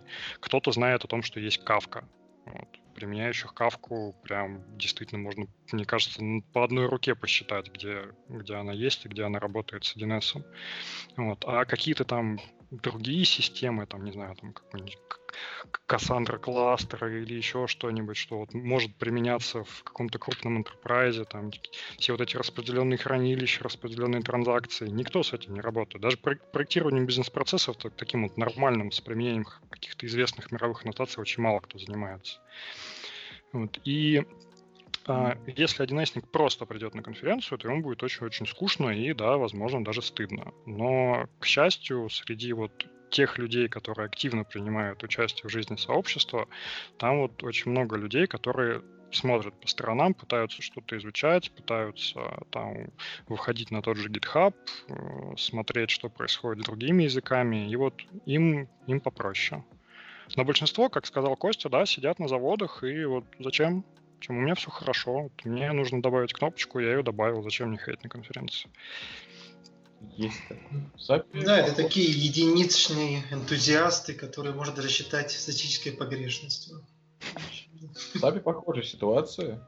То есть, в принципе, сам по себе SAP это такое, как сказать, по большому счету для разработчика это как такой большой фреймворк, который абстрагирует все от него. И взаимодействие по сети, и взаимодействие с базой данных. То есть в SAP, грубо говоря, можно использовать разный набор баз данных, там какой-то список, который поддерживает это и Oracle, и Postgres, и Seabase, и что-то еще, и Microsoftовская там база. А, и со стороны ABAP разработчика это вообще никак не, не различается. То есть, грубо говоря, есть в SAP, в ABAP, сам ABAP встроен uh, SQL синтаксис, то есть запросы можно писать прямо в коде, и они подсвечиваются как запросы. То есть не текстом куда-то отправляются, а прямо в коде. И, кстати говоря, очень хороший э, с точки зрения интеграции э, этот э, SQL механизм, но при этом как бы люди вообще не особо знают, как там работают базы данных. То есть, ну, может, и знают, как работают примерно транзакции, еще какие-то вещи. В принципе, хорошо знают SQL, но при этом абсолютно не понимают, как это работает, что будет происходить там при каких-то сетевых ошибках, еще что-то. То есть SAP такое это, по большому счету, ну, некоторые, я бы сказал, песочница для разработчиков, то это с той точки зрения, что он со многими категориями проблем, в принципе, не встречается. То есть, если происходит какая-то ошибка, например, отвалилась база данных, то просто все упадет и перезапустится, ну, не сам SAP, но процесс отвалится с ошибкой, скорее всего, и просто надо будет начинать заново. Если он спроектирован нормально, то а, просто изменения откачиваются транзакции, изменения никуда не попадут, и все будет хорошо. Поэтому вот когда люди сталкиваются с тем, что в других там отраслях обсуждают про то, какую базу данных выбрать, как там еще что-то за реализовать, какие-то сетевые взаимодействия, какие-то очереди, еще что-то, распределенные системы, то, с одной стороны, это все непонятно для человека, который с этим не работал, потому что сам, с одной стороны, уже все эти проблемы для него решил и дал готовое решение, где осталось только приятненький код писать. Но, с другой стороны, и э, непонятно и скучно, потому что это все такие какие-то заоблачные темы, про которые не совсем понятно и нет возможности практически их использовать. Поэтому да, вот сейчас с появлением фронтенда на Fiori все больше людей начинают углубляться в JavaScript, и это как бы такое, на мой взгляд, прорубание окна в большое программирование, потому что JavaScript все-таки это уже это уже целый набор и современных практик программирования, и современных подходов, и современных инструментов, которые позволяют вот человеку подышать вот этим воздухом современной разработки и прочего. Ты прям да. вот один в один про, практически. Про нас. Да. да. Единственное, что язык запросов у нас тоже русифицированный. Вот я скинул в чат, как он выглядит. Да, вот это вот выбрать контрагенты точка наименования из справочник контрагента, где контрагенты код равно 001. Блин, да, это вот... Это, это мило. Да, ну, можно писать на английском, но, конечно же, так никто не пишет. Да, получается, вот у нас тоже, как изначально был язык для бухгалтера, то есть так это может и осталось. То есть а как будто оберегают этих разработчиков DNS в таком в пузыре их закрыли под куполом. Вот вы здесь сидите, у вас все будет хорошо, только код пишите, а как это все происходит, вам знать и не надо. То есть все написала программку, а что там взаимодействие, да, как построился фронтенд, вот даже да, у вас фронтенд JS, у нас все равно это 1С фронтенд все происходит за вас где-то там, вы пишите на своем отдельном каком-то не похожем на остальных э, языке. Вот, поэтому где-то да, во внешнем, во внешней разработке мировой 1С будет выглядеть немножко странно. И э, что хотел сказать. Э, даже да, есть э, приколы, когда вроде появляется что-то из внешней разработки, из общих практик, но DNS все равно как-то называет его по-своему, как-то все равно на, накладывает какие-то свои чисто dns фишки. То есть ну, вот не могут они никак взять, а все равно что-то через себя пропускают. Вот, с одной стороны, это хорошо для бизнеса, потому что приложение можно писать легко, быстро, оно взлетает, ничего не нужно заботиться. Но именно для самого разработчика, для его развития в общем виде, именно как мирового, разработчика мирового, не знаю, уровня так обычного, это, да, ничего хорошего. Z Namespace. Подкаст про хорошие практики в плохих местах. А вот хотелось бы такой вопрос задать. Насколько сложно вообще прийти и уйти из 1С? Ну, прийти, насколько я понял, в принципе, не очень сложно. Или нет? Прийти, прийти очень просто. Прийти да. легко, да. А вот насколько сложно уйти? То есть, грубо говоря, если человек думает, все, надоел 1С, хочу там на Java писать. Или на Python, или на чем угодно. Насколько? Есть такие вообще примеры? Есть. Да, есть. Ну, наверное, это, мне кажется, это будет близко как с изучению с нуля после университета. Там, ну, примерно как после университета профильного. Мне так кажется. Потому что, чтобы вот 1С именно дала прям какой-то толчок для развития в других языках, даже не знаю.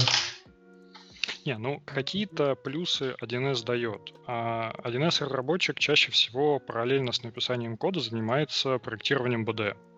То есть он создает сущности, он расставляет по ней индексы, 1С пишет очень много запросов.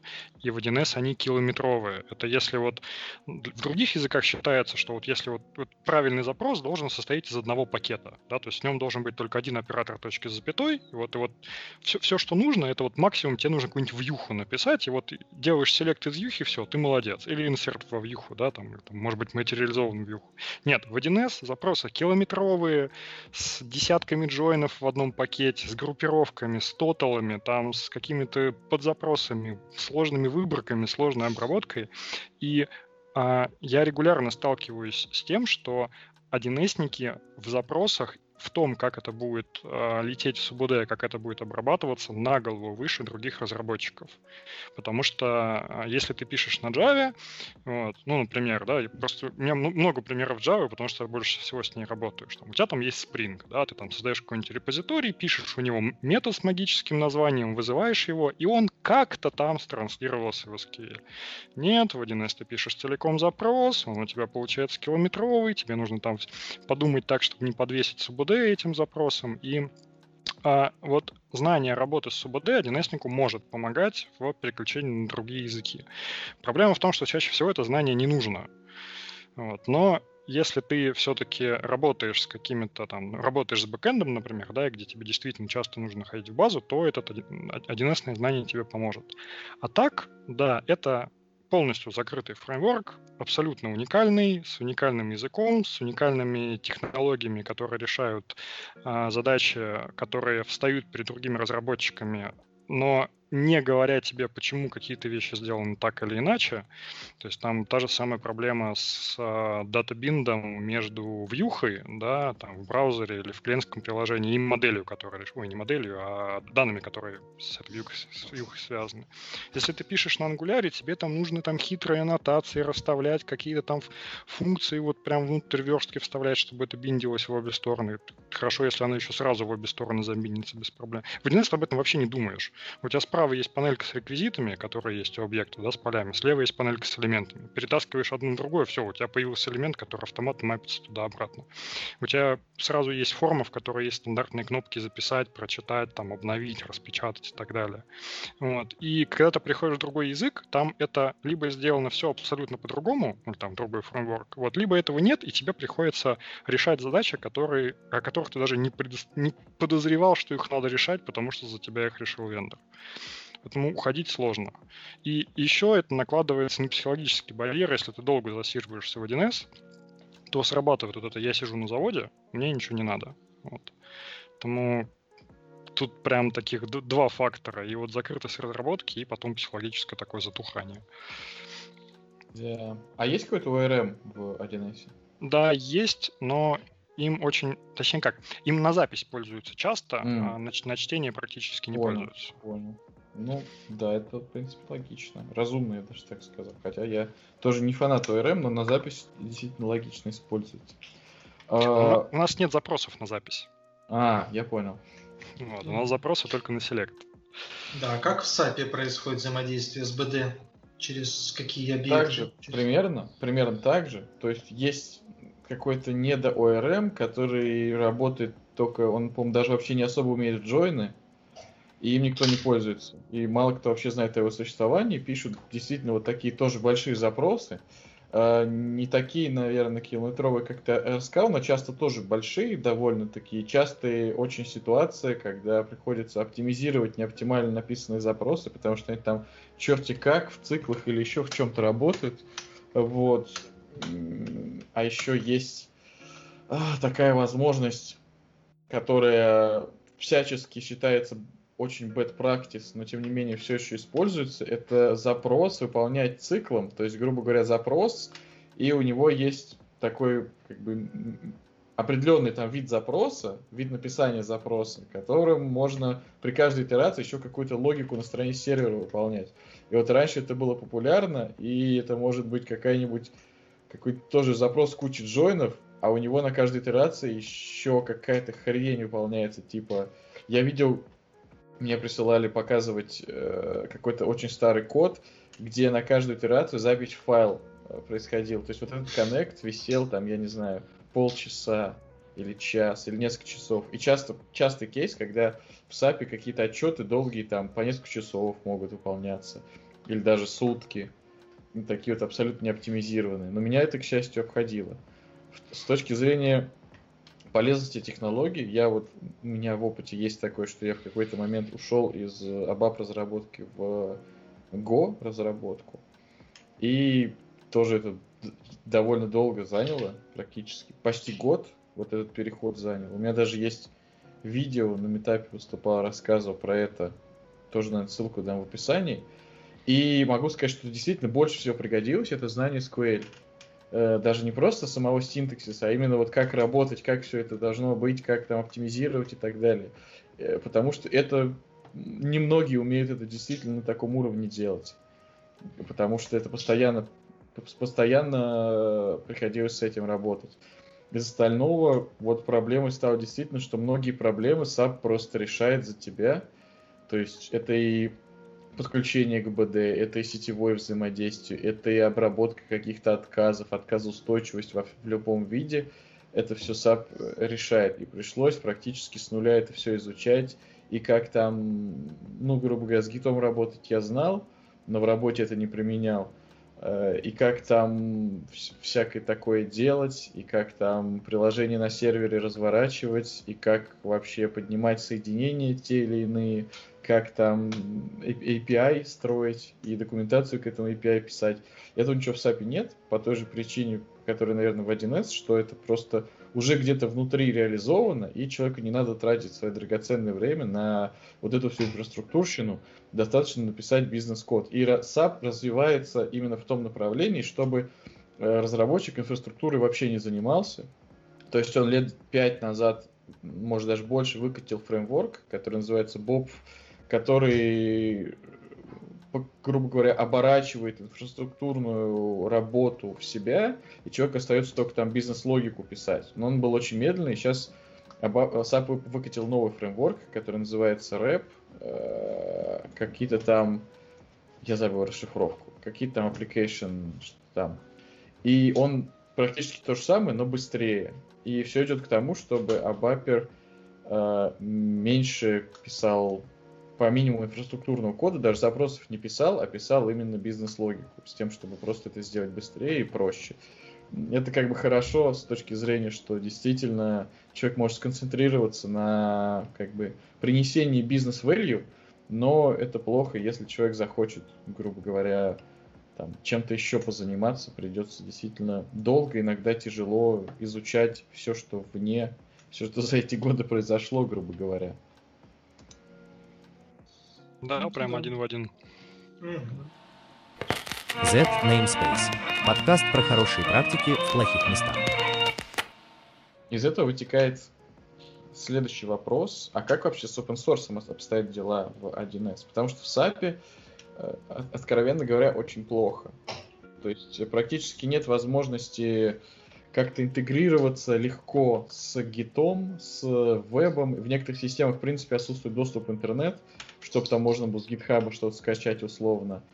И есть open source проекты, некоторые довольно популярные, как, например, XLVB Framework, который позволяет э, реализовывать написание форм отчетности на Excel, потому что из коробки SAP поддерживает только PDF, а в, в России более популяр, популярен Excel ввиду определенных обстоятельств.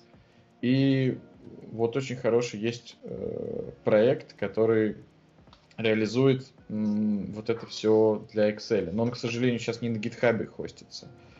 Вот. А так вообще очень мало и очень тяжело какую-то разработку за open source. И они часто тоже вендор специфик. А вот как в 1С это?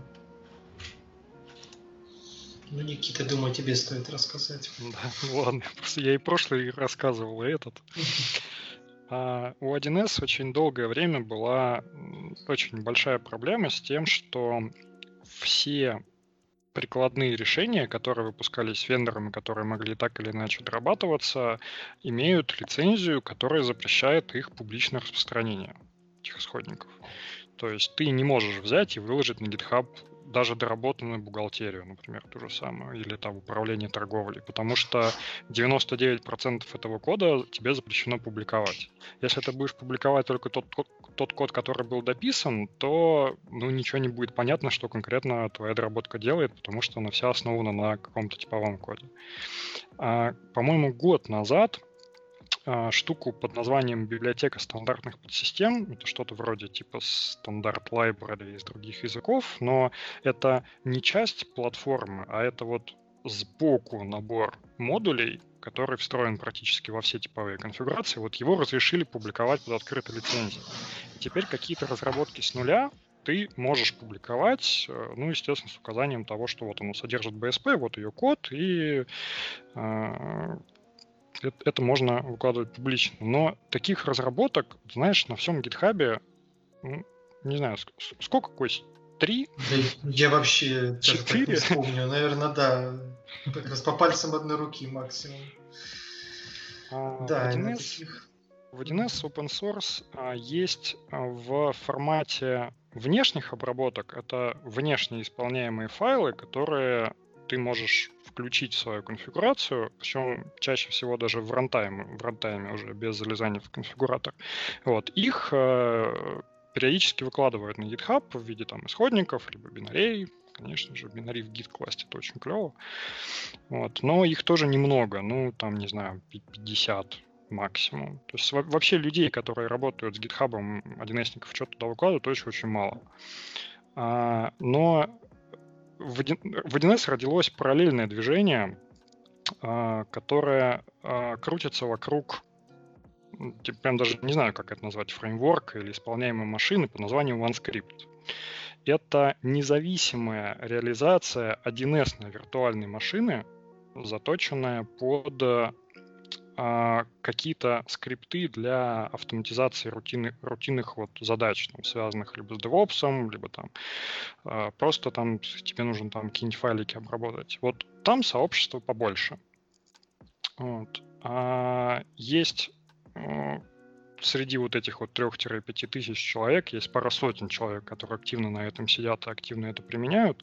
Вот. И вот на GitHub если посмотреть соотношение репозиториев, посвященных OSCrypt и посвященных 1С, то будет где-то вот 90 на 10. То есть 1С э, на open source это в первую очередь OSCrypt. Вот. Ну, то есть его также можно применять в своих разработках? А, нет, его, ну, точнее как, это изначально консольный движок. То есть, да, в нем есть поддержка форм, но она несовместима с 1С. А в нем есть работа с УБД, но только с прямыми запросами. То есть это не реализация полноценного а, платформы как фреймворка, а это реализация виртуальной машины, которая может исполнять 1С язык. А, понял. Вот. И, соответственно, скриптовые решения могут переноситься на рельсы 1С конфигурации обратно, потому что язык совместимый, ну там, за некоторыми исключениями, но чаще всего это абсолютно независимые какие-то разработки под нужды различных людей. То есть там есть и библиотеки, которые там с частыми операциями, есть там решения, также у этого консольного фреймворка есть веб-фреймворк, который позволяет э, на базе ASP.NET и Razer делать прям полноценные сайтики с бэкэндом на 1С языке. Звучит круто, кстати. Вот. А ты слышал ну, про такой проект, как Гонец? Да, слышал. Просто в тему 1С подобных языков. Вот, на нем а... тоже можно исполнять 1С код. С О, ограничением. Там, там прям несовместимый синтаксис вообще. Вообще. Да, то есть это такой, знаешь, больше русифицированный Go чем что-то 1С. Есть еще русский, фак, русский Fax Pro, который называется русский Fox. А, есть еще язык Perfolenta, который является тоже 1С подобным языком на .NET, компилирующийся в LLVM, там тоже все такое очень стра- странно и интересно. Но в целом подсорса в 1С мало. А, это, это жалко. Да, печально. Ну, ну и все на энтузиастах держится. Но опять же, если вспомнить, не знаю, инфостарт можно считать open source, так наполовину, когда человек все-таки может свою какую-то разработку выложить на всеобщее обозрение, он может код там э, выставить и может, можно ее будет скачать. Как бы такой open source наполовину, потому что там есть внутренняя валюта, не все скачать получится сразу, там только некоторые бесплатные. Поэтому большинство, да, больше, наверное, даже там вот таких разработок, а вот чисто сам GitHub или что-нибудь подобное очень мало, потому что люди просто еще и с гитом самим не знакомы. Им совершенно философия это еще далека. Z Namespace. Подкаст про хорошие практики в плохих местах. А вот, кстати, постольку, поскольку мы заговорили опять про гид, все к нему возвращается. Как вообще дела обстоят с э, таким направлением, как DevOps? В 1С? Есть ли что-то такое? И тут слово Никите опять, наверное, придется держать. А, я просто... тяжело с девопсом, да. По, по долгу и работы, и академического интереса занимаюсь, да, внедрением CICD в, и как бы в своей компании, и в целом open source движуху вокруг этого всего тоже развиваю. А, DevOps как философия, как методология, вот ее в 1С очень мало. Прям ни, никто не понимает, что такое DevOps, и все называют DevOps CI/CD. Вот. Если говорить про CICD, он в 1С есть, но он довольно больной. И я думаю, а, здесь мы будем очень сильно похожи с вами, э, ну, с SAP я имею в виду, а, потому что нужно решить одни и те же задачи. У нас огромная кодовая база, в которой тысячи бизнес-сценариев, которые нужно как-то протестировать. Все это дело завязано на BD, а, юнит-тестов в 1С как в платформе нет в принципе, то есть мы не можем запустить какой-то маленький кусочек кода и проверить, что там функция да, банально возвращает то, что мы от нее ожидаем. Нам нужно поднимать полноценный 1С рантайм с подцепленной к нему СУБД, либо файловый, либо реальный. Вот. А тестов пишут очень малое количество людей. А, но, кстати, большую популярность получила БДД, на базе Геркина. Причем именно зашло со стороны UI. То есть в DNS есть механизм записи действий пользователя, как вот он нажимает кнопкой, кнопки, там переходит по закладкам, открывает какие-то элементы. Вот, это все дело записывается, потом транслируется в фичу а на Геркине, тебе только нужен там, собственно, асер тогда писать, и вот такое тестирование потихонечку начинает развиваться, но тоже очень малый процент компаний, которые это дело применяет. Звучит очень круто, кстати. А, знаешь, а, я не хочу прям хвастаться, но вот то, что сейчас происходит с Геркином в 1С, это действительно очень круто. Если взять Кукумбер, и его применение изначально в Ruby, да, или там потом он пошел активно в PHP с Бихатом, там, в Cucumber там, для, для JavaScript, для Java, это вот прям такой детский лепет по сравнению с тем, что при, приходится делать в 1С, и количество фич, которые, там, знаешь, там десятки тысяч шагов, которые ходят по кнопкам, готовят данные, проверяют целые отчеты, что они сформировались корректно, и в нужных ячейках стоят э, правильные числа. Э, на, на базе этого же фреймворка есть запись видеоинструкций, есть автоматическое снятие скриншотов для публикации статик сайта на HTML и Markdown. Там есть э, возможность э, в виде инструкции вставлять субтитры, показывать клики мышкой, двигать мышкой, там рисовать рамки. Вот это все прям очень-очень много чего наверчено. Причем в том числе сейчас это получило поддержку вендора после того, как основной разраб ушел к вендору продолжать заниматься этой штукой. Вот. Это все было изначально open source разработка? Да, да, изначально это было все open source. То есть, Блин, круто а как. А, оно основано на механизме платформы, на автоматизированном вот этом тестировании, которое GUI взаимодействия позволяет э, реализовывать. Но большинство этих фреймворков, связанных с тестированием open source. Есть решения от вендора, но они довольно мало применяются, вот, и не могу сказать, что сильно распространены. Вот. А Добавим так, ссылочку. Да, обязательно скинем. Вот. А так, э, как бы проблемы те же самые. Нужно подготовить BD, нужно задеплоить туда код, нужно подготовить кучу фикстурных и, текст, тестовых, тестовых данных, чтобы это все завелось. Нужно написать тесты, это очень большая проблема, прям вот огромная проблема, потому что и тесты, завязанных на данных, э, писать сложно, и людей, которые могут писать тесты, очень мало, и культуры написания тестов ее тоже очень мало. Потом это запакетировать, проанализировать, отдеплоить. Есть как бы как, когда мы говорим про другие языки, то, типа, ну, да, так, так и надо сделать, но SAP и 1С, они накладывают свои ограничения о том, что вот именно в масштабе все вот это надо да, делать, это увы. прям сложно. Кстати, здесь я, наверное, скажу про SAP. В SAP есть механизм юнит-тестов, но им очень мало кто пользуется. То есть это в основном какие-то стандартные, стандартные, стандартный код слегка покрыт юнит-тестами, ну, совсем слегка. И я вот в одной компании э, как бы внедрял юнит-тесты, именно практику их написания. И сейчас стараюсь тоже как-то это продвигать в сообществе, но в целом это очень сложно по той простой причине, что для того, чтобы покрывать код юнит-тестами, нужен как бы определенный код.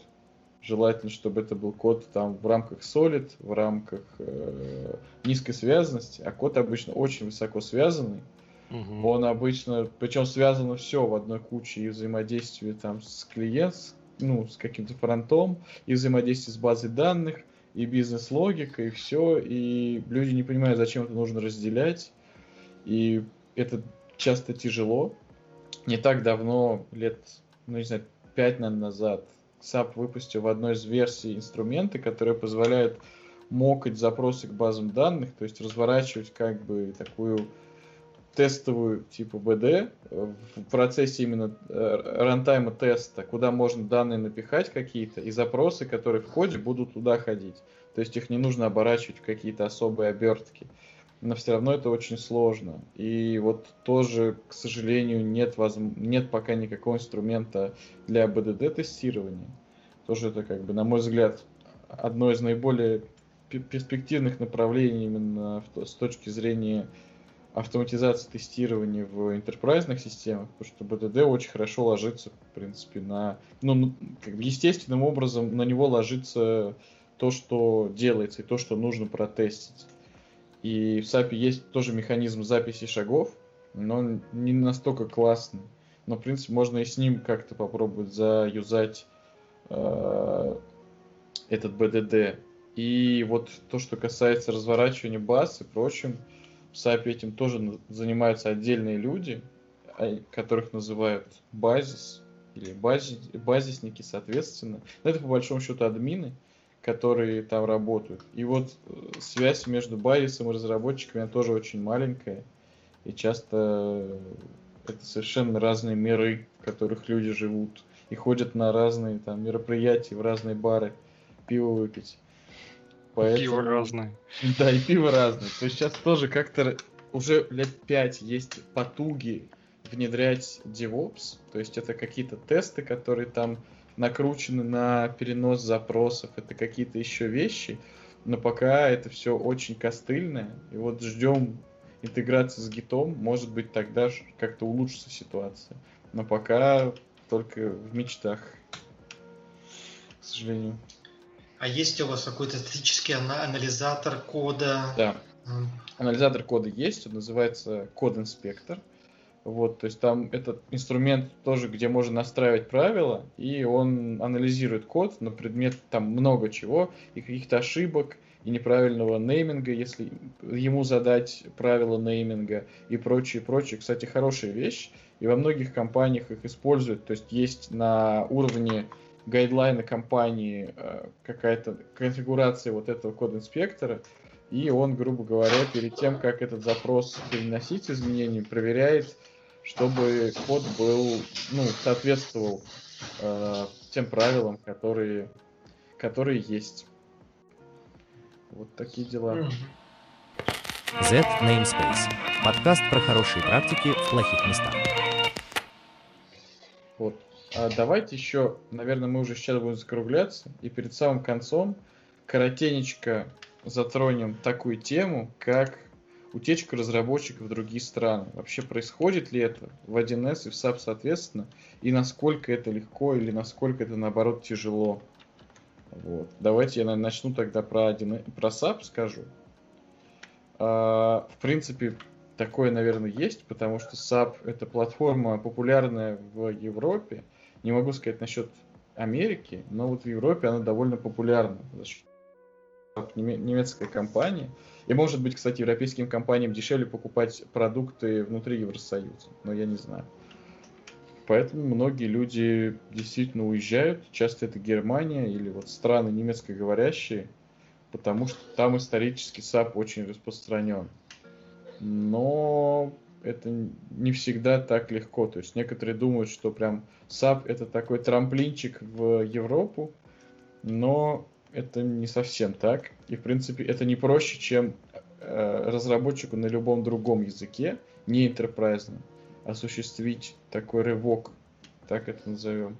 Но в целом, в целом, да, есть такое, что люди переезжают именно после того, как поработали с SAP, с ABAP. А, а что нужно вот разработчику этому? Почему именно? Какие а, уезжают?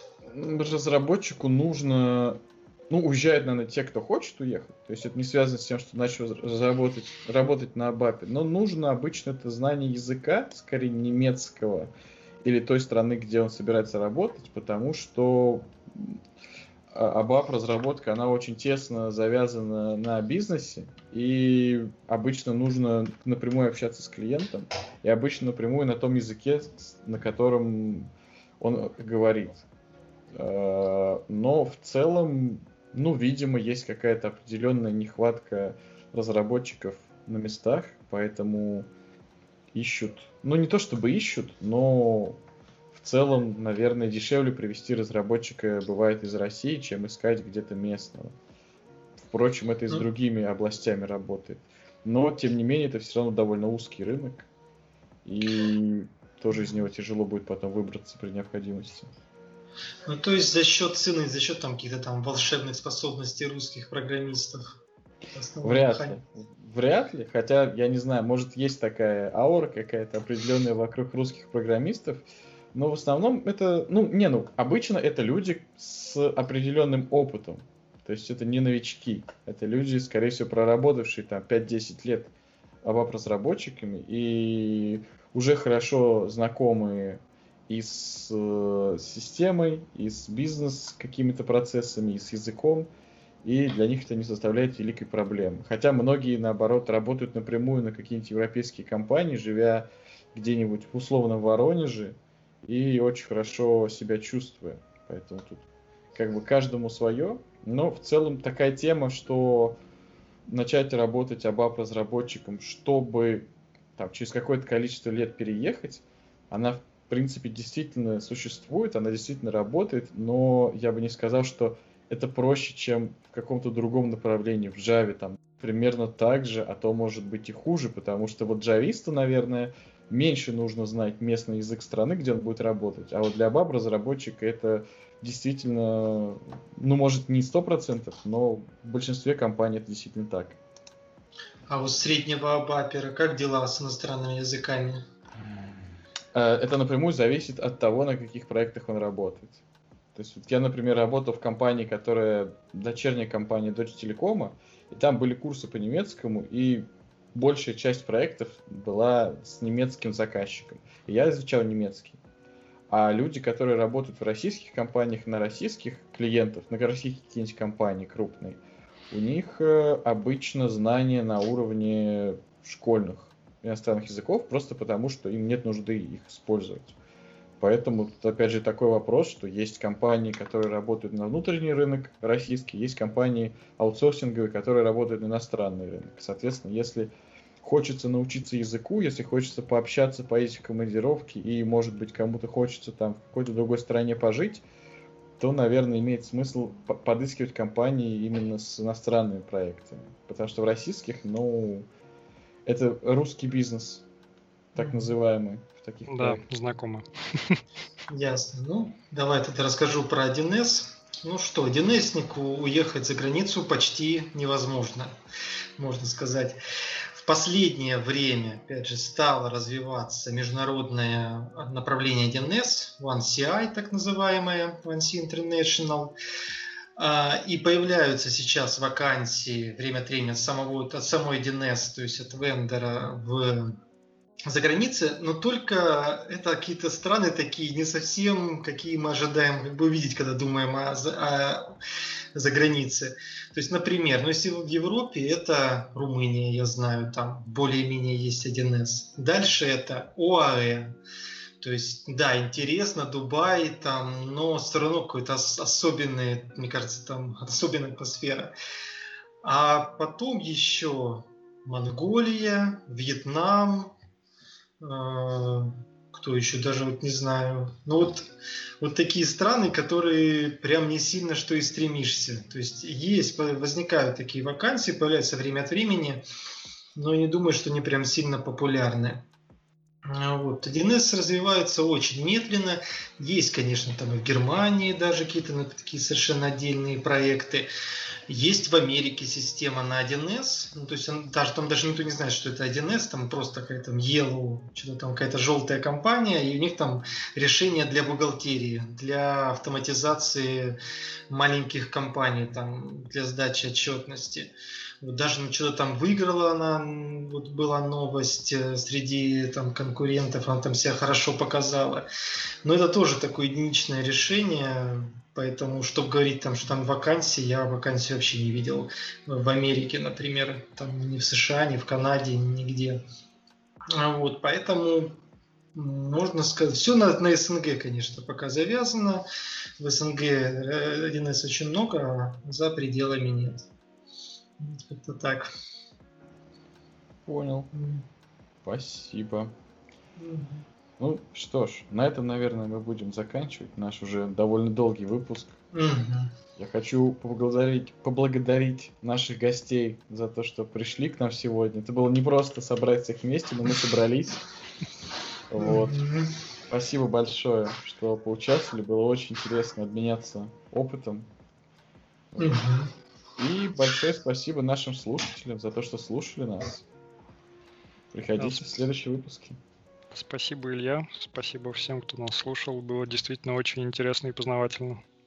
Да, спасибо, потому что, мне кажется, было развеяно много мифов, много стереотипов, по крайней мере, вот у меня о SAP е. Я понял то, что мы намного ближе друг к другу, у нас общие проблемы, общие стремления. Поэтому можно сказать, что 1С и SAP это друзья и братья почти. Да, братья навек. Да. Поэтому большое спасибо за приглашение. Было интересно. Всем спасибо и до новых встреч. Да. Всем пока. Пока. Пока-пока. Z Namespace. Подкаст про хорошие практики в плохих местах.